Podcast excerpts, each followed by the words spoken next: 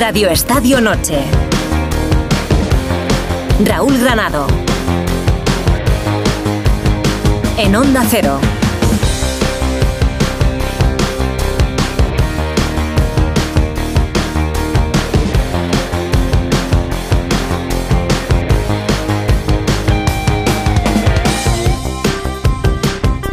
El juez instructor del caso Negreira, Joaquín Aguirre, en su auto judicial sobre los pagos que el Fútbol Club Barcelona le realizó al entonces vicepresidente de los árbitros, dice que considera elucubraciones absurdas, estúpidas e inconsistentes pagar esa cantidad de dinero sin saber la relevante influencia de Negreira en el Comité Técnico de Árbitros. Añade que existía una corrupción sistemática en el arbitraje español y concluye diciendo que no acepta que Negreira engañase hábilmente al Barça durante 20 años realizando una función que en la práctica no ejecutó. Y es más claro aún, dice que esto carece de cualquier sentido lógico y económico. Esto lo han destapado los compañeros del mundo, en el mismo día en el que hemos conocido que 21 árbitros han declarado ante la Guardia Civil. De esas declaraciones, que también han trascendido, se extrae que Negreira invitó a comer y a cenar, por ejemplo, a Iturralde González y todo su cuerpo técnico antes del Barcelona 5, Real Madrid 0 del año 2010, que pitó Iturralde. El exárbitro lo ha negado, dice que no lo recuerda. También está la declaración de otro árbitro, González González, que ha dicho ante la Guardia Civil que el Barça contrató a Negreira para conseguir algún tipo de beneficio deportivo y que Negreira se puso de acuerdo con directivos o miembros del Barça para beneficiarse a título particular con estos pagos. Y por último, por ejemplo, la declaración de Rubinos Pérez, que dice que cuando la Guardia Civil va a registrar la sede del CTA, no encuentra la documentación que busca. Dice Rubinos Pérez que el día que Sánchez Arminio, que era el presidente de los árbitros, el que estaba por encima de Negreira, el día que Sánchez Arminio fue destituido en su cargo, se pasó dos o tres horas destruyendo papeles. Los papeles que buscaba la Guardia Civil cuando apareció en la sede del CTA, solo lo sabe Sánchez Arminio. Más podredumbre, más fango, más oscuridad para uno de los capítulos más complicados de diagnosticar en el fútbol español. Pero mientras sigamos pensando que esto es solo un ejercicio más de batalla de trincheras, estaremos equivocando el tiro. No se trata de a quién perjudica, no se trata de si uno u otro ha hecho cosas peores. Se trata de la realidad que ahora tenemos encima de la mesa. Y esto solo lo arreglan las instituciones y la justicia. El resto solo es relato para forofos con la intención de que te lo compren para ganar tiempo. Y esto no lo tapa ni todo el oro de Arabia.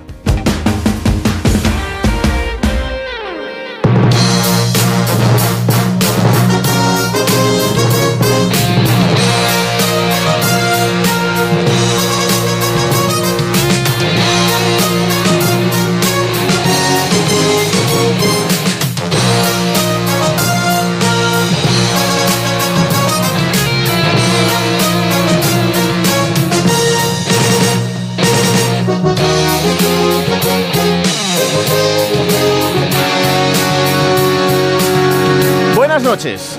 El Barça, que será protagonista junto al Real Madrid en la gran final de la Supercopa de España que jugarán el domingo en Arabia Saudí.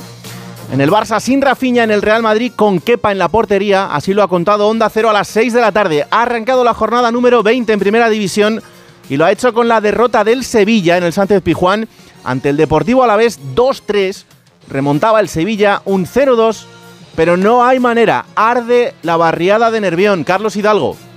¿Qué tal? Buenas noches. Sí, eh, ha habido cánticos de todo el estadio de directiva de dimisión y cánticos de jugadores mercenarios.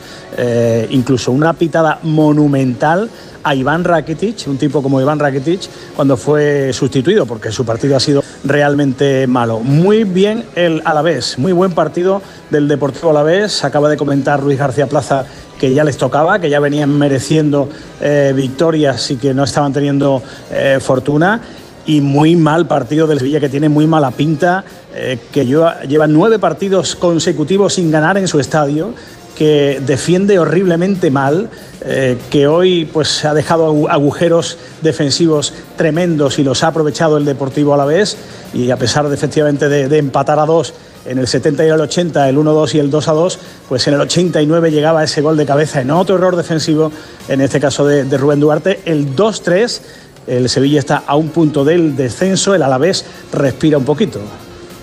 Es el peor Sevilla en los últimos 60 años en casa.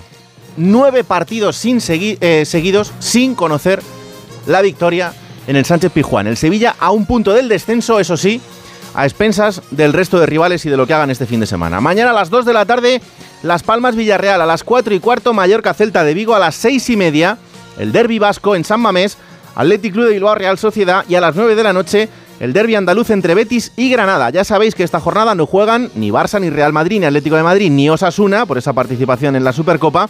Estos partidos han sido aplazados al 31 de enero y 1 de febrero. En segunda división, jornada 22, ha empezado en Ipurúa, Eibar 2, Racing de Santander 0, Íñigo Taberna. Victoria, Raúl, clara y justa del conjunto armero que ha sido mucho mejor que el equipo cántabro. Se adelantó pronto el marcador el Eibar por medio de estoico de cabeza rematando un buen centro de Río Reina. Luego en el 41 Bautista estuvo a punto de hacer el 2-0, pero hizo una gran parada izquieta el portero del Racing. Al comienzo de la segunda parte, nueva ocasión clara para el Eibar, disparo de Mateos que pegó en el larguero. Y al final, el Eibar cerró el partido con un penalti, penalti de Aldasoro a Queche, que, transformó el propio jugador armero. A Queche en el 83 hacía el 2 0 definitivo. Victoria balsámica para un Eibar que tan solo había ganado un encuentro en las últimas ocho jornadas. Gracias a este triunfo, le supera en la clasificación al Racing y se vuelve a colocar en puestos de playoff. Acudieron al choque 5.800 66 aficionados. Del exterior os cuento que ha sido una noche emotiva en Alemania, en el Allianz Arena, Paco Reyes. Y lo ha celebrado el Bayern de Múnich ganando 3-0 al Hoffenheim, colocándose a tan solo un punto del Leverkusen de Xavi Alonso,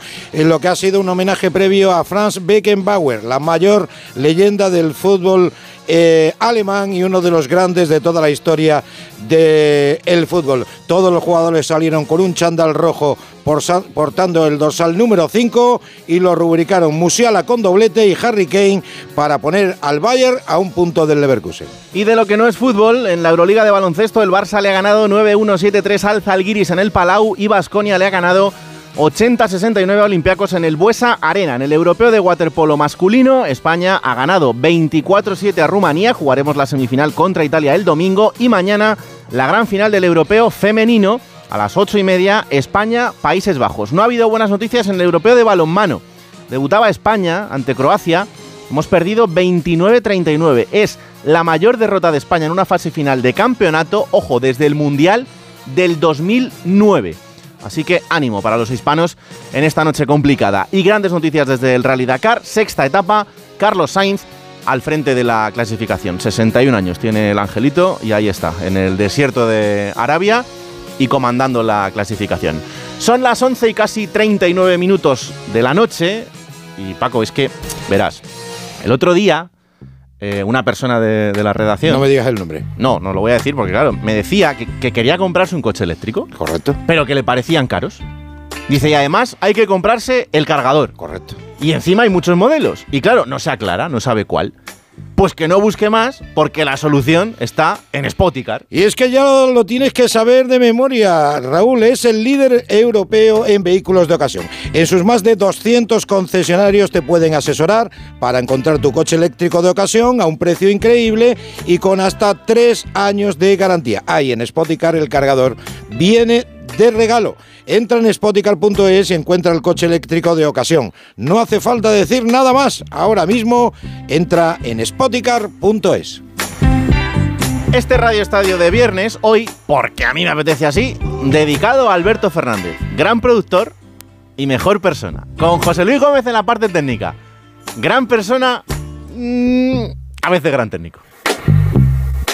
Radio Estadio Noche. Raúl Granada. Quique Sánchez Flores en la sala de prensa del Estadio Ramón Sánchez Pijuán. Pensaba, lo digo porque está haciendo un análisis del balón parado y bueno, más o menos lo que viene a decir es que, que con esta relajación el equipo, el equipo se va para abajo de, de una forma descarada. Y ya le pregunto también si cree que esto es también cuestión de, de efectivos, de, de meterle al equipo eh, cosas nuevas que realmente re- lo refuercen porque la caída parece que es inevitable. Bueno, yo eh, tengo la obligación de quedarme con las partes buenas también que, el equipo de repente promete y nos deja ver. Yo creo que nosotros tenemos buenos jugadores, creemos que se- con la fe que, se muestra en algunos momentos de los partidos, nos parece que podemos salir adelante, sin duda alguna, pero tengo clarísimo que cuando llegue aquí la situación es muy complicada.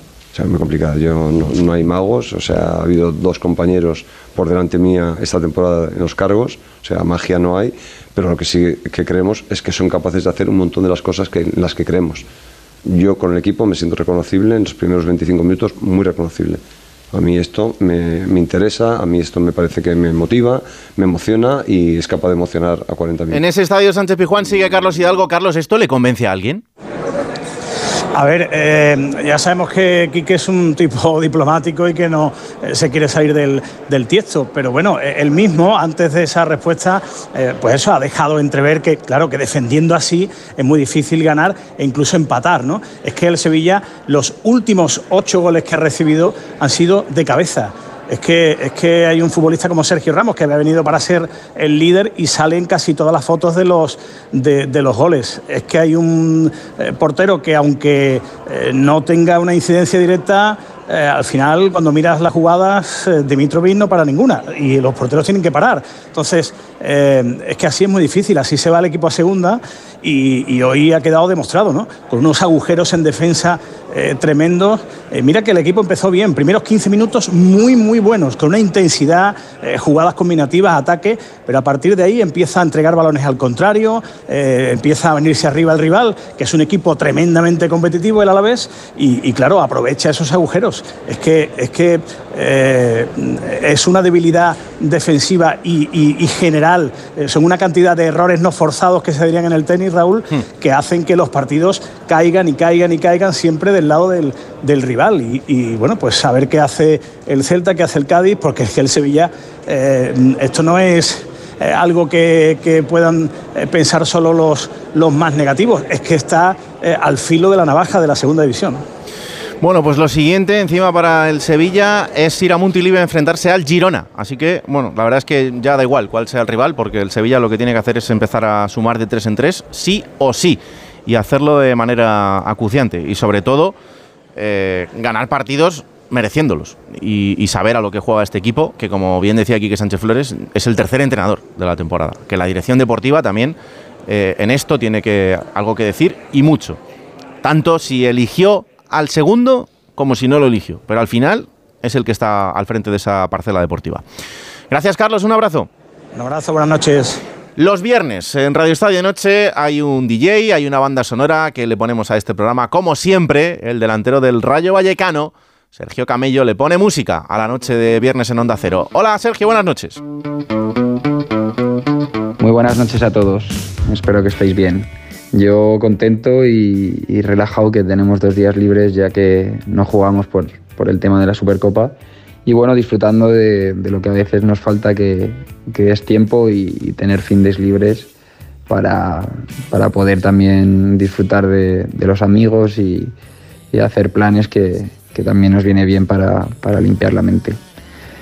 Eh, la canción que voy a poner hoy es la de mm, Te quiero de, de Los Hombres G, que es un grupo que me ha acompañado desde pequeñito. Eh, recuerdo, esto lo he contado alguna vez ya, recuerdo ir en, en el coche de camino a la playa todas las, todas las vacaciones eh, con mis padres y, y poner eh, el CD de, de Los Hombres G, escucharlo hasta que ya se hartaban mis, mis padres y me bajaban el volumen. Pero es algo que, que he disfrutado un montón, que se ha perdido porque ya no, ya no se escucha eh, la música en el coche. Al final eh, cada uno va ahí con sus cascos y, y bueno, eh, es un recuerdo que tengo súper bonito y que, y que me encantaba y que gracias a ello pues, pues conozco mucha, mucha música de otra época que, que disfruto y consumo mucho más de, de la que se hace ahora. Así que nada, espero que estéis bien y un abrazo muy grande.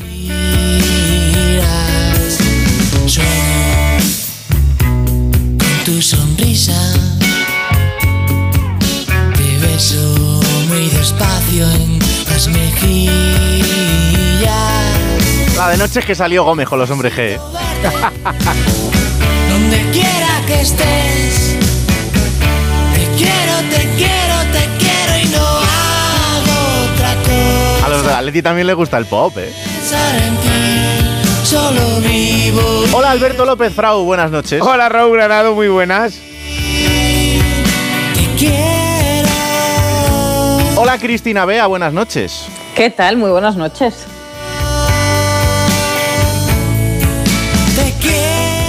En un punto indeterminado de la geografía argentina, hola Lorena González, buenas noches. ¿Qué tal? Buenas noches en Buenos Aires, amigos.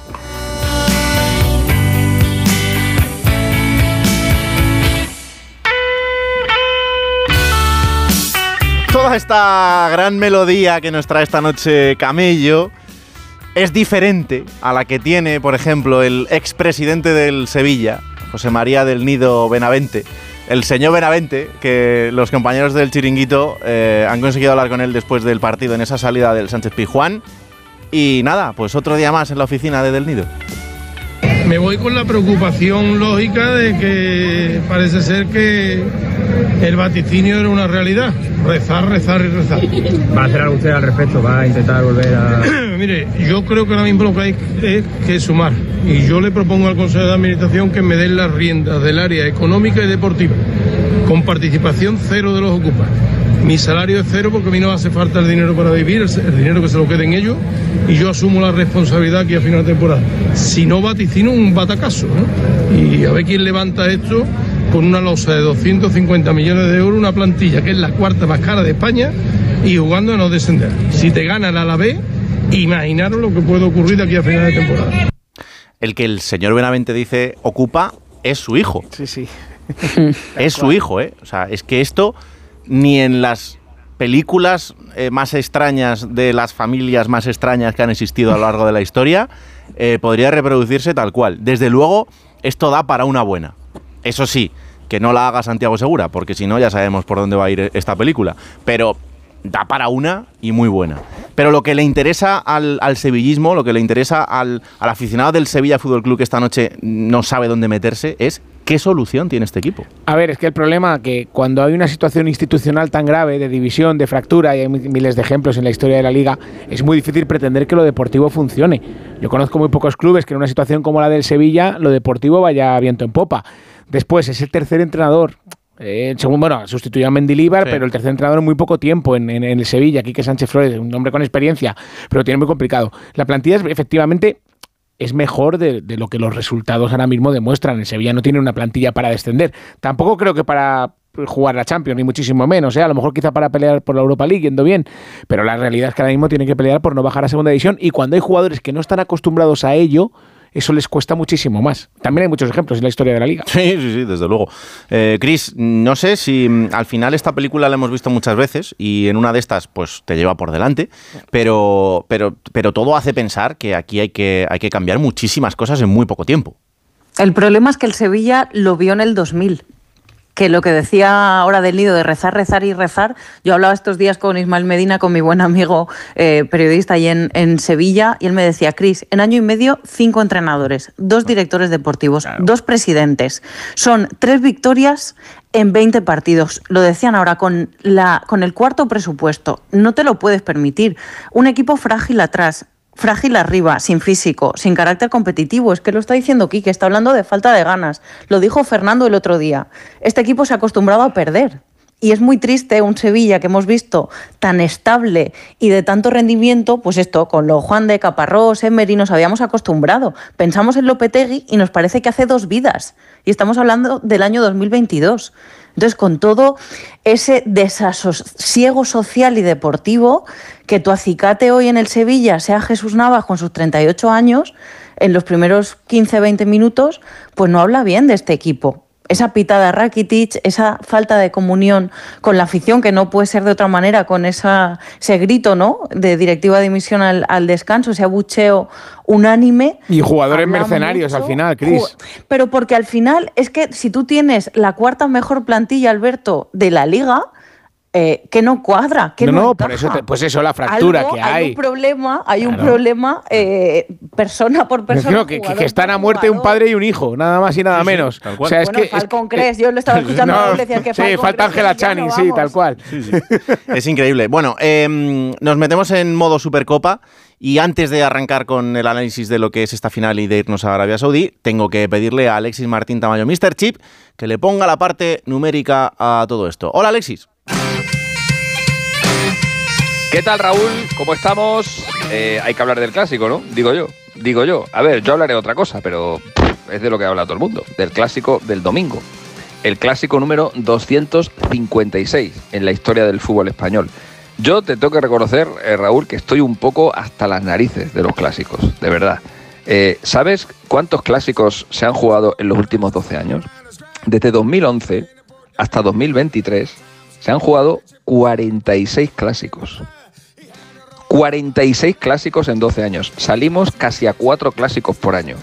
A los dos de liga, pues se nos está añadiendo, cuando no es uno un par de clásicos de Champions, pues se te añade el de la Supercopa o se te añade un par de clásicos en la Copa del Rey, etcétera, etcétera. Que por cierto, todavía podemos tener otro clásico más en la Copa del Rey. Si el Barça elimina a Unionistas y el Real Madrid elimina al Atlético Madrid, pues igual en cuarto nos encontramos con otro clásico. Yo llega ya un momento que uno ya dice, mire, de verdad, póngame un Jaén Logroñés, de verdad, póngame un Elche Mollerusa. Quiero ver un Alcorcón Villaviciosa, de verdad. Póngame otro, otra cosa, porque es que ya de esto estoy un poquito hasta la nariz. Por eso cuando escucho tema de la Superliga y qué bonito sería todos los fines de semana ver un Bayern Múnich Real Madrid. Bonito, bonito sería los dos primeros años, los tres primeros años. Al cuarto año que te casquen dos Bayern Múnich Real Madrid con uno décimo clasificado y el otro décimo tercero, dices, mire, mm, váyase el Bayern Múnich Real Madrid a tomar por saco. Esto es lo que pasa cuando uno se empacha de una cosa, por muy bonita que sea, cuando uno come caviar todos los días, al final acabas vomitando caviar. Y el caviar sigue estando igual de bueno o de malo, según te guste, ¿no? Y sigue siendo igual de caro. Pero lo acabas vomitando porque dices, es que ya no puedo más, ya es que ya estoy de caviar hasta las narices. Pues lo mismo nos va a pasar con los clásicos. Abrazo, Raúl, y que vaya bien.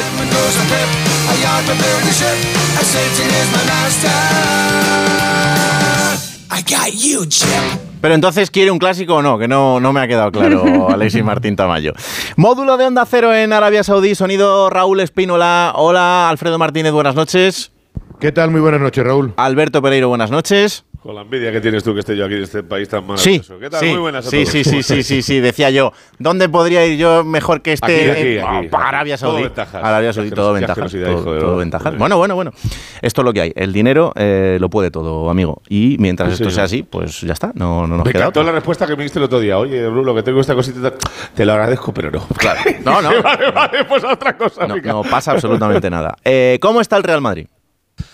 Pues a ver, el Madrid está bien, tiene eh, lo que te decía a las ocho y media, tiene parte de, eh, de guerra, pero no de lesiones, porque hay alguno que está tiesito perdido, pero a ver, eh, por partes. Lo primero, eh, decisión que ha tomado Carlo Ancelotti, lo avanzamos a las seis de la tarde en el boletín informativo Onda Cero, que va a ser el portero titular de el domingo frente al Fútbol Club Barcelona. Ya veremos a ver qué pasa el jueves, que tiene pinta de que podría jugarlo también frente al Atlético Madrid, porque el portero de Liga de Champions va a ser Lunin.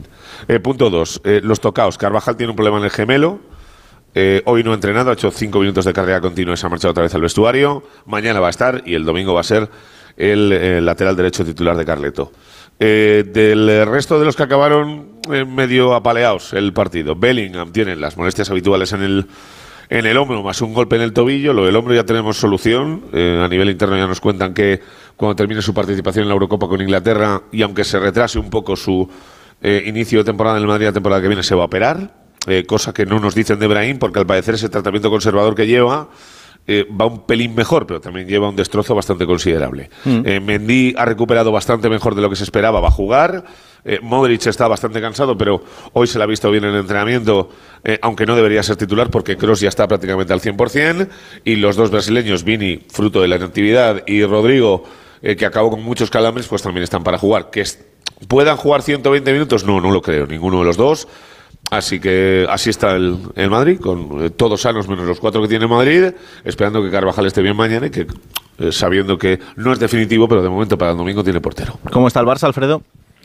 Pues ha perdido hoy un efectivo. Rafiña se ha confirmado la lesión que sufrió el otro día en el partido semifinal frente a Osasuna, en el día de ayer, y en las pruebas médicas que le han practicado esta mañana, una resonancia, salió del hotel para comprobar el alcance exacto o más concreto de la lesión y se confirmaba que tenía una lesión muscular en el bíceps femoral de la pierna izquierda, que le debe tener de baja aproximadamente unas tres semanas. El objetivo sería recuperarle para la eliminatoria frente al Nápoles, estará en torno a esa fecha, pero una contrariedad más que unir al Barcelona. Son seis bajas ya en estos momentos las que tiene Xavi Hernández, tres de ellas de larga duración, como son las de Gaby, la de Ter Stegen, la de Marcos Alonso con esa lumbalgia, y aquí se unen la de Íñigo Martínez, que sería la cuarta, Rafiña y Cancelo. ¿Por qué Cancelo parece que no va a llegar al partido del próximo domingo, de pasado mañana? Toda vez que eh, no merece la pena forzar, el futbolista sufrió un, un fuerte golpe en el choque frente a la Unión Deportiva Las Palmas y no han pasado los días suficientes como para arriesgar. Yo creo que además incluso el buen rendimiento en defensa de Araujo, Cundé les puede dar chance junto con Christensen y no es tan necesario, ¿no? Es una final de un torneo, llamémosle entre comillas menor, dicho con todos los respetos, porque cada día tiene más peso la Supercopa, pero si lo ponemos al lado de la Copa del Rey no es lo mismo, si lo ponemos al lado de la Champions no es lo mismo y si lo ponemos al lado de la Liga tampoco, ¿no? El resto estarían en condiciones, hoy han hecho un trabajo de recuperación suave en el hotel, cuartel general, no han salido de, de su hotel eh, después de haber eh, jugado el partido en el día de ayer. Y estamos con las quinielas. No sé si quieres que avancemos ya a lo que puede ser la alineación. o Venga. comentamos- Yo creo que hay eh, nueve jugadores fijos, que son en la portería Iñaki Peña, en defensa. Me da la sensación que Araujo sería lateral derecho, el único partido en el que siempre ha jugado de laterales contra Vinicius, eh, pasando Cundé al centro junto con Christensen y en la parte izquierda Alejandro Valde. En el medio campo Sergio Roberto Gundogan y Frenkie de Jong. Y a partir de aquí, con Lewandowski, serían ya las plazas fijas. Habría cuatro jugadores para dos puestos. La mayoría pensamos, porque claro, solo hoy ha hecho un entrenamiento de recuperación, no sabemos lo que piensa Xavi, pero creemos que va a jugar con cuatro. Y además creemos que va a jugar con cuatro porque en la- en- incluso en la rueda de prensa, eh, al acabar el partido, estuvo muy cariñoso con Pedri y muy rotundo a la hora de valorar la presencia de Pedri en el once titular. Por tanto, yo creo que si Pedri está más o menos bien, le sacará aunque sea para una hora de partido, ¿no? Con lo cual le quedarían solo dos plazas arriba y ahí tendrían tres nombres, el de te voy a dar por importancia de eh, orden. Yo creo que Joao Félix es el que más números tiene para jugar. El partido, los minutos que hizo el otro día y, y sobre todo que es un jugador que, que se reivindica en ciertos momentos, como hizo ante el Atlético de Madrid. Y junto a él, eh, Ferran Torres, por lo que le da de trabajo, sobre todo. eh, quizás no esté tan fino de cara al marco, pero presiona muchísimo. Y la Mal estuvo bien, pero yo creo que en la jerarquía del grupo, el más joven es revulsivo y sería bueno para, para esa media hora final si, si le necesita. O sea, yo creo que yo apostaría por Joao Félix y Lewandowski arriba. ¿La del Madrid, Alberto? Bueno, pues quepa portería, Carvajal, Rudiger, Nacho y Mendy defensa, eh, sabiendo que Mendy está bien y que puede jugar mientras tenga dos piernas para apoyar, Cal- Calchelotti lo pone, ya lo tenemos claro. Eh, por delante tengo la duda si Chuamení o Camavinga, porque Camavinga ya sabes que está para jugar y para jugar un pelín más, pero entre lo, lo incómodo que está con el vendaje de la rodilla, pero no se lo puede quitar todavía. Es una eh, recomendación médica hasta que prácticamente termine el mes de enero. Eh, yo creo que se lo van a agilizar para quitárselo antes, pero él podría jugar más. Lo que pasa es que cuando juega, pues el giro es bastante más tosco de lo que debería. Además, teniendo en cuenta que es un futbolista que lleva el balón pegado al pie a la hora de jugar y que va bastante al límite. Pero vamos a poner Chouameni de titular con Valverde, con Cross de vuelta al once, dejando a Modric en el banquillo y Bellingham, y arriba Vinicius y Rodrigo. Bueno, pues abro tiempo de opinión. Empiezo por ti, Lorena. Eh, ¿Cómo ves esta final? ¿Quién crees que está mejor y qué partido te imaginas? Bueno, si bien hemos visto ciertos brotes verdes en este Fútbol Club Barcelona en las últimas dos semanas, eh, no por juego, pero, pero bueno, sí por resultado y por, y por dejar la portería cero y por defender un poquito mejor y porque, eh, sobre todo, lo que, lo que destacaba Xavi, que es eh, ha visto otra actitud de los jugadores, que era lo que estaba reclamando a gritos, literal, a sus jugadores. Hemos visto jugadores más implicados, que salen más concentrados al, al partido. Eh, el caso de Joao Félix creo que fue una prueba a ver cómo, cómo encajaba el otro día, cómo salía. Eh, yo no veo tan claro el que, el que pueda ser titular o el que pueda servir a este Fútbol Club Barcelona, porque para mí contra el, contra el Real Madrid eh, físicamente en presión tienes que estar eh, al 200% si no te comen y yo creo que Joao mm, en eso, precisamente en eso, no es que haya demostrado que, que merezca estar ahí, ¿no? Creo que, que eso le va a dar cierta carencia al Fútbol Club Barcelona. Sin embargo, jugadores como Ferran Torres, eh, pues se lo, se lo están currando. Creo que con Sergi Roberto también está claro que, que Xavi confía porque porque más allá de lo que le puede dar futbolísticamente es un tipo que, que va a cumplir, que, que, va a ayudar al centro del campo, que va a ayudar al lateral, que va a ayudar eh, en la salida de balón, en, en, prácticamente todas las funciones. Y en eso creo que se ha encontrado cierto equilibrio para, para el Fútbol Club Barcelona, pero, pero el Real Madrid estamos viendo que es que tiene muy pocas fisuras y que lo tiene todo muy claro. ¿Que puede fallar algunas veces a balón parado? Mm, bueno. ¿Que puede perder la marca a algún central? Vale, pero poco más. O sea, mm, le juez como le juez al Real Madrid, creo que tiene la paciencia, sabe leer bien el partido. No es que salga relajado, sino que sabe que, que, llega mejor físicamente. El otro día lo vimos contra el Atlético de Madrid, parecía casi un calco de lo que fueron las finales de, de la Champions.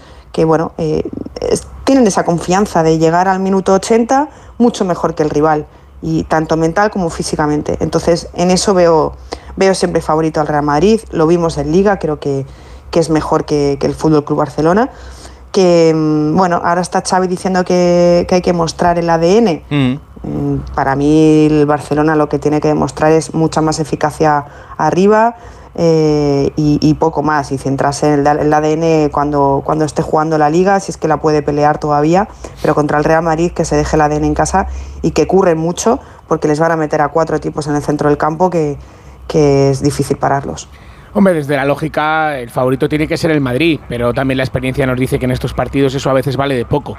Sí, creo también, como decía Alfredo, que, que, el Barça va a jugar con cuatro centrocampistas. De hecho, la Supercopa del año pasado fue ese punto de partida para Xavi y este año, quitando los dos primeros partidos, hasta las lesiones, creo que no ha vuelto a repetir sí, sí, de con partida, los cuatro. De, de, partida de inicio y de final, ¿eh? que no lo ha vuelto a hacer ese partido. No lo ha vuelto a hacer, claro. Por eso digo que, que yo creo que, que, esos cuatro centrocampistas es la forma que puede tener de, de intentar competirle a, al Madrid. Y respecto al 11 del Madrid que decía Alberto, estoy muy de acuerdo, esa única duda, ¿no? Camavinga o Chuamení. Yo creo que, que Camavinga ahí tiene mucho más que Chuamení, pero es verdad que esa limitación, ese vendaje y el venir de una lesión quizá le quita, le quita oportunidades. Hombre, Albert Ancelotti no le preguntes. Si pudiera, si pudiera poner 11 Camavingas, los ponía. Claro, por eso te digo. O sea, yo, creo, yo, creo, que, yo creo que, que es por la, efectivamente por, por, la limitación. Y Mendy, pues ya lo vimos el otro día, que si está, está para jugar, está disponible. Y yo creo que es mejor lateral de lo que muchas veces le reconocemos, sinceramente. Así que, bueno, tenemos una gran final por, por delante, con pronóstico muy abierto. Tengo ganas de ver ese Vinicius Araujo otra vez, porque mm. Es un duelo que a Vini le falta un poquito todavía. Y, pero Araujo tampoco está pasando por su mejor momento. Ayer Budimir le hizo dos que, que, normalmente no se las hacen a Araujo. Así que yo creo que nos vamos a divertir. Nos espera un partido chulo el domingo. Cris. Pues yo, a diferencia de Mr. Chip de Alexis Tamayo, tengo muchas ganas de este clásico, sinceramente, la verdad.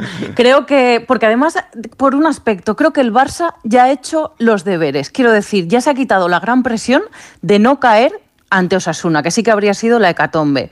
Vuelve a marcar por más de un gol, algo que no conseguía, vuelve a ganar, perdón, por más de un gol, algo que no conseguía desde el 19 de septiembre, se dice pronto, aquel 5-0 al Amberes. Deja la portería cero. Eh, es cierto que el juego no mostró la fluidez que se espera ni la brillantez que se espera del Barça, pero le dio Vuelve a marcar Lewandowski, que el pobre, los 35 años, eh, los está empezando a arrastrar sobremanera. Y ojo a esas conversaciones que sigue teniendo en el campo, esas quejas con sus compañeros, porque yo creo que van a acabar lastrando al polaco, que no lo acabemos viendo eh, en algún banquillazo esta temporada, porque realmente yo creo que, que ya empieza a no darle. Eh, pero claro, ya has hecho lo positivo con Gundogan y De Jong, que al final llevó la manija del partido, hasta que luego también se sumó Pedri, que yo creo que es la principal gran noticia y que será la baza, yo creo, de inicio de, de Xavi para, para el partido del domingo. Y luego yo Félix y Lamin, que yo lo sigo viendo para una segunda parte. Porque el Real Madrid ya vimos contra el Atlético todo el banquillo que tiene. Hablábamos de Camavinga, es que ¿qué supusieron el otro día Camavinga y Cross? Es que fueron el cambio para el Madrid sustancial, pero es que Brahim eh, fue también determinante. Eh, acabó fijando a Rorro y puede ser también muy importante con este Barça que sí, en defensa pues tienes a Araujo, vas a tener a Valde, se supone que mantiene a esos back detrás. Pero claro, mmm, Araujo también tuvo ayer alguna, eh, alguna duda importante, ¿no? Y se las va a ver otra vez con, con Vinicius, Pero... que es cierto que tiene que dar un, un pris. Eh, más, yo creo que sería mucho más decepcionante, Alberto, que esta final la perdiera el Madrid que la perdiera el Barça. Por tanto, creo que tiene mucha mayor exigencia el Real Madrid que el Fútbol Club Barcelona, bueno, aunque supusiera mucho más en positivo para el Barça que para el Madrid. Yo discrepo totalmente. Yo discrepo Benito, totalmente. Madrid. Vamos, el Madrid lleva perdido un partido esta temporada y el que Sí, más sí. necesita reivindicarse es el Barcelona. O Sí, sea, el pero que al está mismo más lejos de las expectativas es el Barcelona. O sea, eh, Pero por eso mismo, dentro de ese favoritismo, no, Alfredo, no, yo me no, Todo lo refiero. contrario, todo lo contrario. O sea, yo, Pero yo- si yo- cae el favorito, si cae el pero ese- favorito. pero ese es que el, el- el favorito es una etiqueta que nos ponemos nosotros. ¿Tú crees que en el vestuario del Barcelona alguien da favorito al, Barcelona, al Madrid de puertas adentro? Nadie, ¿eh? nadie, Sí. porque ellos se sienten Bueno, primero. deberían ser, no, deberían No, ser realistas. Es que lo estás o sea, diciendo, solo ha perdido un partido el Madrid. Sí, pero ¿y qué tiene que ver? Pero, Entonces, pero- se pero a- tú te se sí pero tú te si crees no que un jugador, tú te crees que un jugador del Barcelona hoy se va a acostar pensando que son inferiores al Real Madrid en el partido del domingo? Pues alguno, alguno, alguno debería. No querrán creerlo, Pues pero vamos, no- la o sea, realidad mira, es la realidad. partido- o sea, no vamos a decirle ahora a tiene- Xavi al que lo estamos eh, acribillando mira, que son Cristina, mejores que el Madrid. El, el partido tiene muchísimos paralelismos a los de la temporada pasada. Muchísimos. Esta tertulia la pudimos haber hecho dos días antes del partido de la temporada pasada. Hoy el Madrid llega mejor, el Madrid es Hoy favorito. venía de perder dos partidos en enero, nada más Bueno. empezar. Ya venía mal, ¿eh? Eh, el, el Barcelona le metió 3-0 en la primera parte, en la primera parte y comienzo de la segunda y le dio un baño impresionante. Por eso te digo yo que, eh, que, que, ese ¿Tú favoritismo. crees que hay alguno que en se le Madrid da- que no se acuerda? Yo creo que ese favoritismo, bueno, también se acordará el Barcelona. Ah, sí, le metió cuatro en Copa, por eso pero lo que, digo. que- que yo, que yo creo que ese favoritismo eh, es ficticio. O sea, primero entre estos equipos, porque muchas veces hemos hablado, eh, en la Copa del Rey el año pasado fue el Barcelona víctima al, al Bernabéu y gana 0-1 jugando un muy mal partido. Hmm. Y todo el mundo dice, uy, jugando mal el Barça gana 0-1, en la vuelta ¿qué va a pasar? 0-4 le metió el Madrid. Porque es no, no, pero que, que que no discutimos que en un todo puede partido así pasar. puede pasar. Efectivamente, eso mismo, que puede Y- y pasar en- cualquier cosa. Y a partido único, pero, pero el favorito yo creo que es indiscutible que es el Real Madrid si estamos viendo cuáles son los antecedentes, de dónde viene el Real Madrid, cómo está jugando el Real Madrid. Yo creo que todos dan por favorito al Real Madrid eh, si nos fijamos También le en daban incluso contra el Atlético de Madrid estuvo en un tris de perder. todos. Que luego puede pasar cualquier cosa, evidentemente, Mm. Alfredo.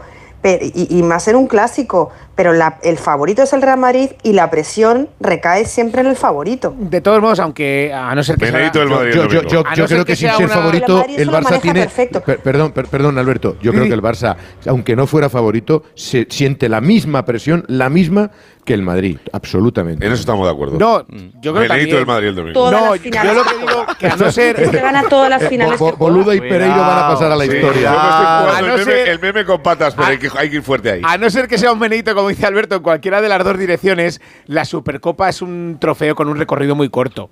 Me explico, al final eh, no te salva la temporada en ningún caso. No. Entonces, Pero y te hace daño. Te puede hacer daño momentáneamente porque Y te salva el impasse. Claro, y, y vivimos de la inmediatez, del último resultado. Entonces, al final es un meneíto, efectivamente, en cualquiera de las dos direcciones. Pues la semana que viene es golosa para cualquiera de los dos. Pero no va mucho más allá. Porque es, el título, es un título que está, está bonito, el formato está muy bien, pero tiene el recorrido que tiene, no nos engañemos. Pero yo creo que hay una diferencia sustancial, lo que decía Alfredo respecto al año pasado, que como aquel que dice, Xavi acababa, entre, entre comillas, de aterrizar y se cuestionaba, se podía cuestionar su llegada al Barça. Eh, este año ya no es que se cuestione su llegada al Barça, es que estamos viendo la foto de Rafa Márquez, es que ahora llega Belletti, es que parece que ya tienen al relevo del relevo. Es que las sensaciones en torno a este Bueno, Barça- Márquez se ha ofrecido creo hasta que él, ¿eh? son- Pero ¿tú, tú crees que Belletti tiene algo que ver con la continuidad de Xavi? No. Porque a lo mejor me he perdido yo Pero- algo en el camino. Quiero decir, pero que al final no dejan de retroalimentar, por mucho que Belletti evidentemente no, se- no sea el caso, pero de Rafa Márquez le das alguna credibilidad, más allá de que fuera un problema de comunicación, etcétera, la presión que se ha generado en torno a Xavi con esa foto es real o no es real, es así, Alfredo. Que luego se dé o no se dé va a ser otra cosa, pero que Ancelotti se le cuestionó cuando perdió en el Metropolitano y Xavi está cuestionado toda la temporada, ¿es así o no es así?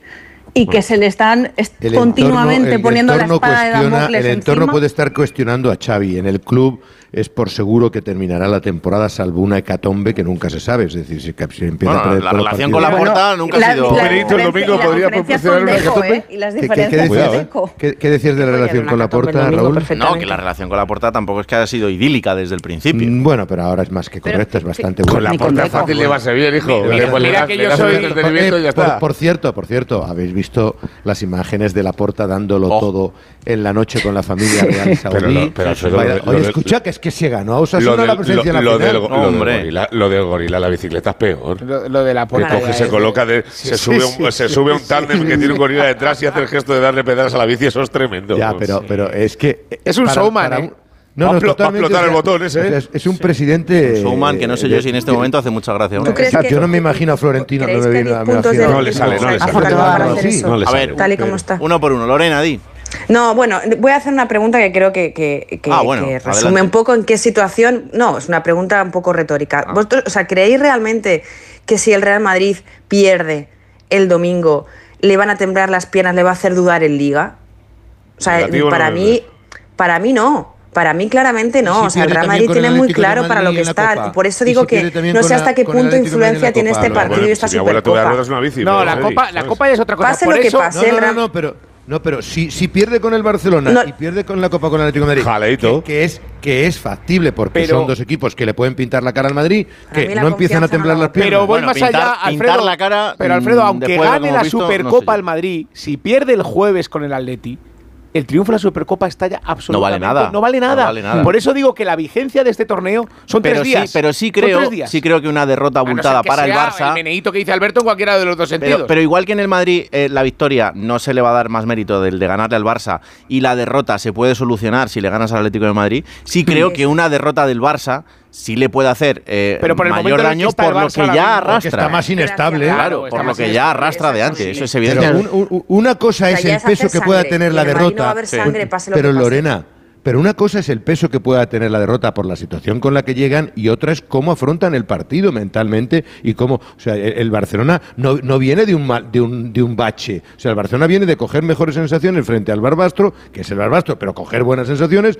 y de hacer un partido bastante serio ante Osasuna, que no es un rival fácil. Sí, lo que pasa es que también yo me imagino, yo me imagino que el futbolista del Barça dice, vale, mañana juego contra el Madrid y soy el Barça, pero también dice, cuidado, que la temporada no, no- no estamos al nivel de excelencia del Barça. cuidado, eso es. Entonces, Eso no, es. no, no, no, entiendo, no, no, no, no, no entiendo, Raúl, ¿cómo que cuidado? ¿En qué sentido? Hombre, cuidado. hombre, cuidado en el sentido de que si mañana te llevan por delante, pues te metes en, en un pozo que es complicado. Pero, pero es que no piensan en eso, es que yo creo que los jugadores no piensan en, en que van a sufrir que, una que- que salen, que salen a perder, es evidente que Obviamente, no. Pero, pero que con todos el mis futbolista respetos, tenga decía. alguna duda, yo vamos, me imagino, Raúl. eh, no lo sé, no he sido futbolista. y por otra cuestión, por otra cuestión, con todos mis respetos hacia Osasuna, ni Osasuna es el Atlético de Madrid, ni el partido que ayer le plantean los de Yagoba es el que le plantó el Atlético de No, Madrid al ni Real Osasuna Madrid. es el de la que temporada no pasada, ni no es un equipo fácil de ganar, ¿eh? No es un no, es un equipo ganar. fácil, pero no puedes comparar a Osasuna con el Atlético de Madrid Yo, que yo- yo he el otro comparado, día. a los- a los- he comparado No. No, no, no, me Es que me refiero que, no que lo me- podemos Oh. comparar como para que el Ah, Barça vale, vale. llegue tan holgado de confianza y tan holgado de moral pensando No, pero que su son rival ha sido Osasuna y ha solventado el partido con más o menos con más o menos solvencia y, y eso es el referente y jugó Sí, con pero la Barbastro, solve- que, no es que sea un primera división, pero solventó el partido que era también un campo eh, complicado. Ha tenido buenas sensaciones. Yo le he seguido los partidos y ha tenido mejores sensaciones en los últimos partidos. A ver, a, del Madrid. a- a ver una cosa que, que vuelve por aquí Paquito Reyes y eso seguro Vamos. es una, es una gran noticia. Por cierto, eh, Raúl, A ver. te voy a decir una cosita. Venga. El otro día eh, estaba aquí en la redacción Sí, y había un compañero que quería comprarse un coche eléctrico, sí. Pero dice que le parecen caros. Hombre, no todos. No, exactamente, no Claro. todos, no todos. Y, y además hay que, hay que comprarse el cargador, Sí. me decía el otro día Claro. Albertito. Mm. Y que encima hay muchos modelos y que no se aclaran. Vaya. Pues que no busque más, porque la solución te digo que está en Spoticar. Ya sabes que además es el líder europeo en vehículos de ocasión, así que yo no sé por qué no, no- no lo están Ni haciendo ya. tampoco. En sus más de 200 concesionarios te pueden asesorar para encontrar tu coche eléctrico de ocasión a un precio increíble y con hasta 3 años de garantía. Ah, y en Spoticar el cargador viene de regalo. Eso le dije yo también Alberto. Claro, así que ya sabéis, entrad en spoticar.es y ahí encontráis el coche eléctrico de ocasión. No hace falta decir más. Entrad ahora mismo en spoticar.es. Se ha quedado claro. En, en Arabia Saudí a los coches eléctricos le echan petróleo también, se lo echan por encima. Esta mañana, Pe- Pereiro. Pereiro esta mañana ha abierto el grifo de la habitación y salía petróleo también. Se ha dado Salía ahí petróleo. unos sartenazos con el petróleo. pe- Petróleo y, y- y- y leyes de asquerosidad. Bueno, decían, que, que el petróleo empieza ya a, a- a no ser tan. Se les va a acabar. Pues como se acabe el petróleo, ya veremos tiene a ver. A vender arena. Pues está- est- están empezando a el me ha dicho, me ha escrito antes para decirme que me quiere Sí. mucho y que por eso me va a regalar un viaje a Arabia, que Sí, le parece sí. un país, Bien. no voy a Para reproducir. que vea lo que te quiero yo si. Bien, bien, bien, bien. Hemos bien. estado de tertulia de ratas viejas y, y me decía, dice, pero si llevas dos semanas pegando, pegando palos, digo, pues hoy más. Vosotros traeros, traeros el petróleo que podáis, pero no le echéis, no le echéis Yo te hielo, ¿eh? llevo, yo te llevo. No, no le echéis hielo, que eso no, que eso no se bebe. A mí por lo menos me deja ni al gimnasio. Elena está hasta las narices de que no le deja entrar. Claro, es que hemos descubierto ahora que hay horarios para las cosas y esto, pero en fin. Eh, Que que eso es lo de menos. sí, sí, desde luego. Que eh, no, no le damos opción mañana que Modric vuelva a ser, el domingo, a que vuelva a ser titular, ¿no? Después de- del desgaste del otro día. Yo espero a Joder, Kroos, es la que- verdad. Es que, no, vamos a ver, a- Ancelotti ahora mismo, igual que el año pasado, eran papá y mamá y, quería que jugaran los dos y ahí no tenía no tenía predilección ni por uno ni por otro. Eh, este año se ha decantado una auténtica... Bueno, aparte de que Kroos está en- en- eh, otra vez al, al mejor nivel posible. Es que el eh, otro día, Alberto, hace. hace Joder, es que 60 cambia el partido. Es que cambia el partido. Es que cambia el Es que partido. el partido, Es pero que se pone el Madrid a jugar a lo- su lo- lo ritmo. está, lo está haciendo. cua- Mira, os voy a contar una anécdota, que es una tontería. Un partido en Liga este año, Kroos era suplente y ganar al Madrid 2 o 3-0 y por quitar un ratito a Luca, que venía de una lesión, ¿te acuerdas que tuvo una lesión ahí a la vuelta, Sí. un parón de selecciones? Eh, iba a salir Cross y le, di- y le dijo Cross a, a la persona que le acompañaba para hacer el cambio. Dice, no que salir tú. Diciendo, estoy yo para salir en el 70 a un partido en el Bernabéu con 3-0. Pero es verdad que a él le da igual, está en un momento maravilloso. Se está pensando jugar con Alemania la, la Eurocopa, lo que a mí me diría muchas cosas acerca de su futuro, porque yo creo que si juega la Eurocopa a final de año cierra el chiringuito y se acaba. Y yo creo que lo está disfrutando y, y está a un nivel de locos. Y, pa- y es, y, y aunque sea eh, utópico, visto cómo empezó la temporada, Kroos es titular en el Madrid ahora mismo. O sea, que, que no es que juegue porque falte alguno, no, no. Es que Kroos y Valverde, junto con Bellingham y Chouameni y Camavinga, son los cuatro del centro del campo de aquí a final de año, pase lo que pase. Pero ¿y no podrían, no se descarta, ¿es totalmente eh, que puedan estar Modric, Cross, Valverde y Bellingham? Porque contra el Barcelona normalmente... Que no, que no. Que, No, que yo si creo que con no. Tchouaméni y Camavinga sanos uno de los dos. Sin hombre. uno de los dos es imposible, yo creo. Que no, que no. Además que ya no. Que, que ya es una cosa de aquí y de arriba. O sea, que no. Vacilada con ese tema las justas. Alfredo, y en el, en el Barça, que yo tengo la oportunidad de ser titular, el otro día la verdad es que en los minutos que tiene lo hace bastante bien. Sí, yo- creo que es una oportunidad de reivindicarse. Eh, Recordaros el partido frente al Atlético de Madrid, que, que todas las miradas estuvieron en él, y ese día sacó, posiblemente hizo su mejor partido como, como jugador del, del Barcelona. Y en este caso es igual, ¿no? Él sabe que están mirándole con lupa. A mí me parece que el otro día prácticamente casi todo lo que hizo eh, eligió la, mejor de las opciones. Pero Ferran también es un futbolista que le aporta muchísima agresividad y, es un partido de desgaste y a lo mejor eh, el, otro día no le vi muy cariñoso a Xavi con Joao Félix. Le vi cuando, cuando le preguntamos precisamente por eso, estuvo más cariñoso con Pedri. Ah, Habló lógicamente de la Minya Mal y de lo que está pulverizando, pero pasó de puntillas lo que era un fácil elogio al portugués. Por lo que yo supongo que a lo mejor también tiene cierta chance Ferran Torres. Uno de los dos será titular, pero yo creo que, que Lamin, bueno, pues es un jugador que están llevándolo con más calma y además no teniendo a Rafinha sería el único revulsivo así también en, como alternativa en el, en el segundo tiempo para cambiar un poco si el Barcelona necesita romper esa dinámica, ¿no? Es que yo creo, Ferran es verdad que es un jugador que le aporta al Barça entrega, desmarque, pero a nivel de tal. Desmarque sobre todo, Alberto, Y- directo y- es una locura. y, tira de presión, 3.000. y de presión toda la que no te hace Lewandowski te la Claro. Tira 3.000. Yo, Pero el otro día me pareció, vamos, encomiable. A nivel de talento, teniendo al Madrid enfrente, si juegas con cuatro centrocampistas y, y lo tieso que está Lewandowski, uno de los de arriba tiene que tener algo diferente. Por eso yo creo que pueden ser más titulares Joao o, o, o Lamine en este caso que Ferran. ¿no? Es que no Ya, sé. ya, pero con, con Joao y Lewandowski, ¿quién te presiona arriba? No, no, nadie, no, por eso, por- no, pero, pero, pero juegas con cuatro centrocampistas en vez de con tres. Es por compensar un poco, no sé. Y, y te entra Carvajal por una banda, te entra Mendy por la No, otra. la decisión yo- es difícil en cualquier caso, sí, sí. Sí, claro. Vendí, vendí Es que lo que te da uno no te lo da el otro. Vendí entra poco. Bueno, el otro día entró lo suficiente para meter un gol. Sí, sí, sí. No, pero que lo, que lo que te da uno no te lo da el otro, ¿no? Por cierto, increíble la definición de Ancelotti en sala de prensa, la vuelvo a recordar porque me parece de Oscar, cuando dice, no, podría mentir y deciros que era una jugada ensayada, pero si lo fuera, nunca hubiera metido Mendy ahí. Y cuando le vi dije, pero ¿qué coño pasa? Yo la puse otra vez, la jugaba luego me después. Arranca en la izquierda y aparece en el punto de penalti. No se lo cree ni él. y define, y define, de- define Y perfecto. define de locos, ¿eh? Mendy. Sí, sí. No, no, son de estas cosas que en ese momento salen y que no te vuelven a salir en la vida. Eso, eso es evidente. Hay algunos futbolistas discretos que han marcado goles espectaculares. Sí. No, no quiero decir que sea... Mendy ha metido dos con el Madrid, este y uno en Atalanta en Champions, que le metió un zambobazo con la derecha de fuera de la área. Sí, y dice, ¿pero qué haces, hijo? Sí, sí, sí. Bérgamo, sí, señor. Eh, ¿Le damos alguna opción a Brahim? De, yo creo De que titular, ti- cero. Titular es imposible, pero. Cero. Y me parece injusto decirlo así de claro y me No, da bueno. rabia incluso, pero es que es la realidad. Pero minutos casi realidad. seguro, ¿eh? Según cómo vaya el partido. No, bueno, vale, pues eso, ganando, ¿eh? 81, 78, depende de cómo vayan los de arriba, pues puede jugar un poquito más. Si hay prórroga, pues ya tiene más para lucir, pero... A mí tiene una cosa que me, que me vuelve loco. no le entra por el ojo de locos, le está convenciendo para bien, pero no es su A jugador mí lo que me gusta y cada realidad. vez se ve menos en el fútbol es que te tira los regates de frente, o sea, encara y, y lo intenta y, y normalmente se va, ¿eh? Tira unos Se está recortes. dejando la vida casi un es que no se ve eso ya siempre, tanto ¿eh? en el fútbol. Jugadores que, que, que te recorten de frente. Que antes era muy común, Sí. regateadores, no Sí, los sí. hay ya. No, no. Y, y este lo hace, tiene ese desparpajo. Para mí le está dando la vuelta a la tortilla. Es verdad que coincido con Albert que no va a ser titular, evidentemente, pero creo que se está ganando más minutos de los que juega, ¿eh? Cris.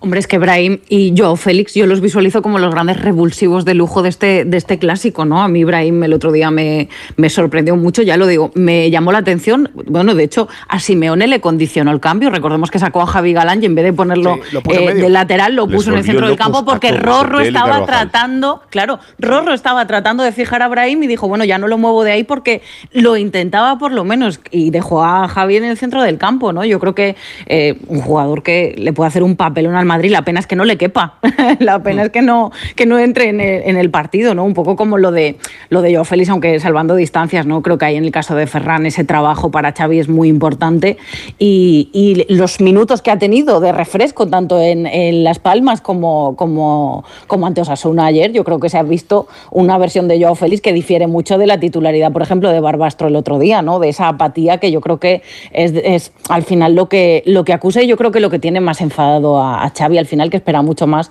de un futbolista que demostró el día del Atlético de Madrid, que ha tenido fogonazos porque tiene una grandísima calidad, pero no tiene la regularidad que necesita en un equipo como el Barça. No esperaba yo a estas alturas de la temporada, y, y lo hablamos aquí, eh, el debate en la portería del Madrid, sinceramente. Yo pensaba que, Kepa, nadie. pensaba que Kepa se iba a hacer titular indiscutible y que la situación de Lunin pues iba a ser eh, totalmente pasajera, pero la realidad es que hay un debate en la portería del Real Madrid, eh, que este domingo va a tener a Kepa ahí, pero que Kepa tiene otra reválida importante y tiene que reivindicarse en, en la portería, Lorena.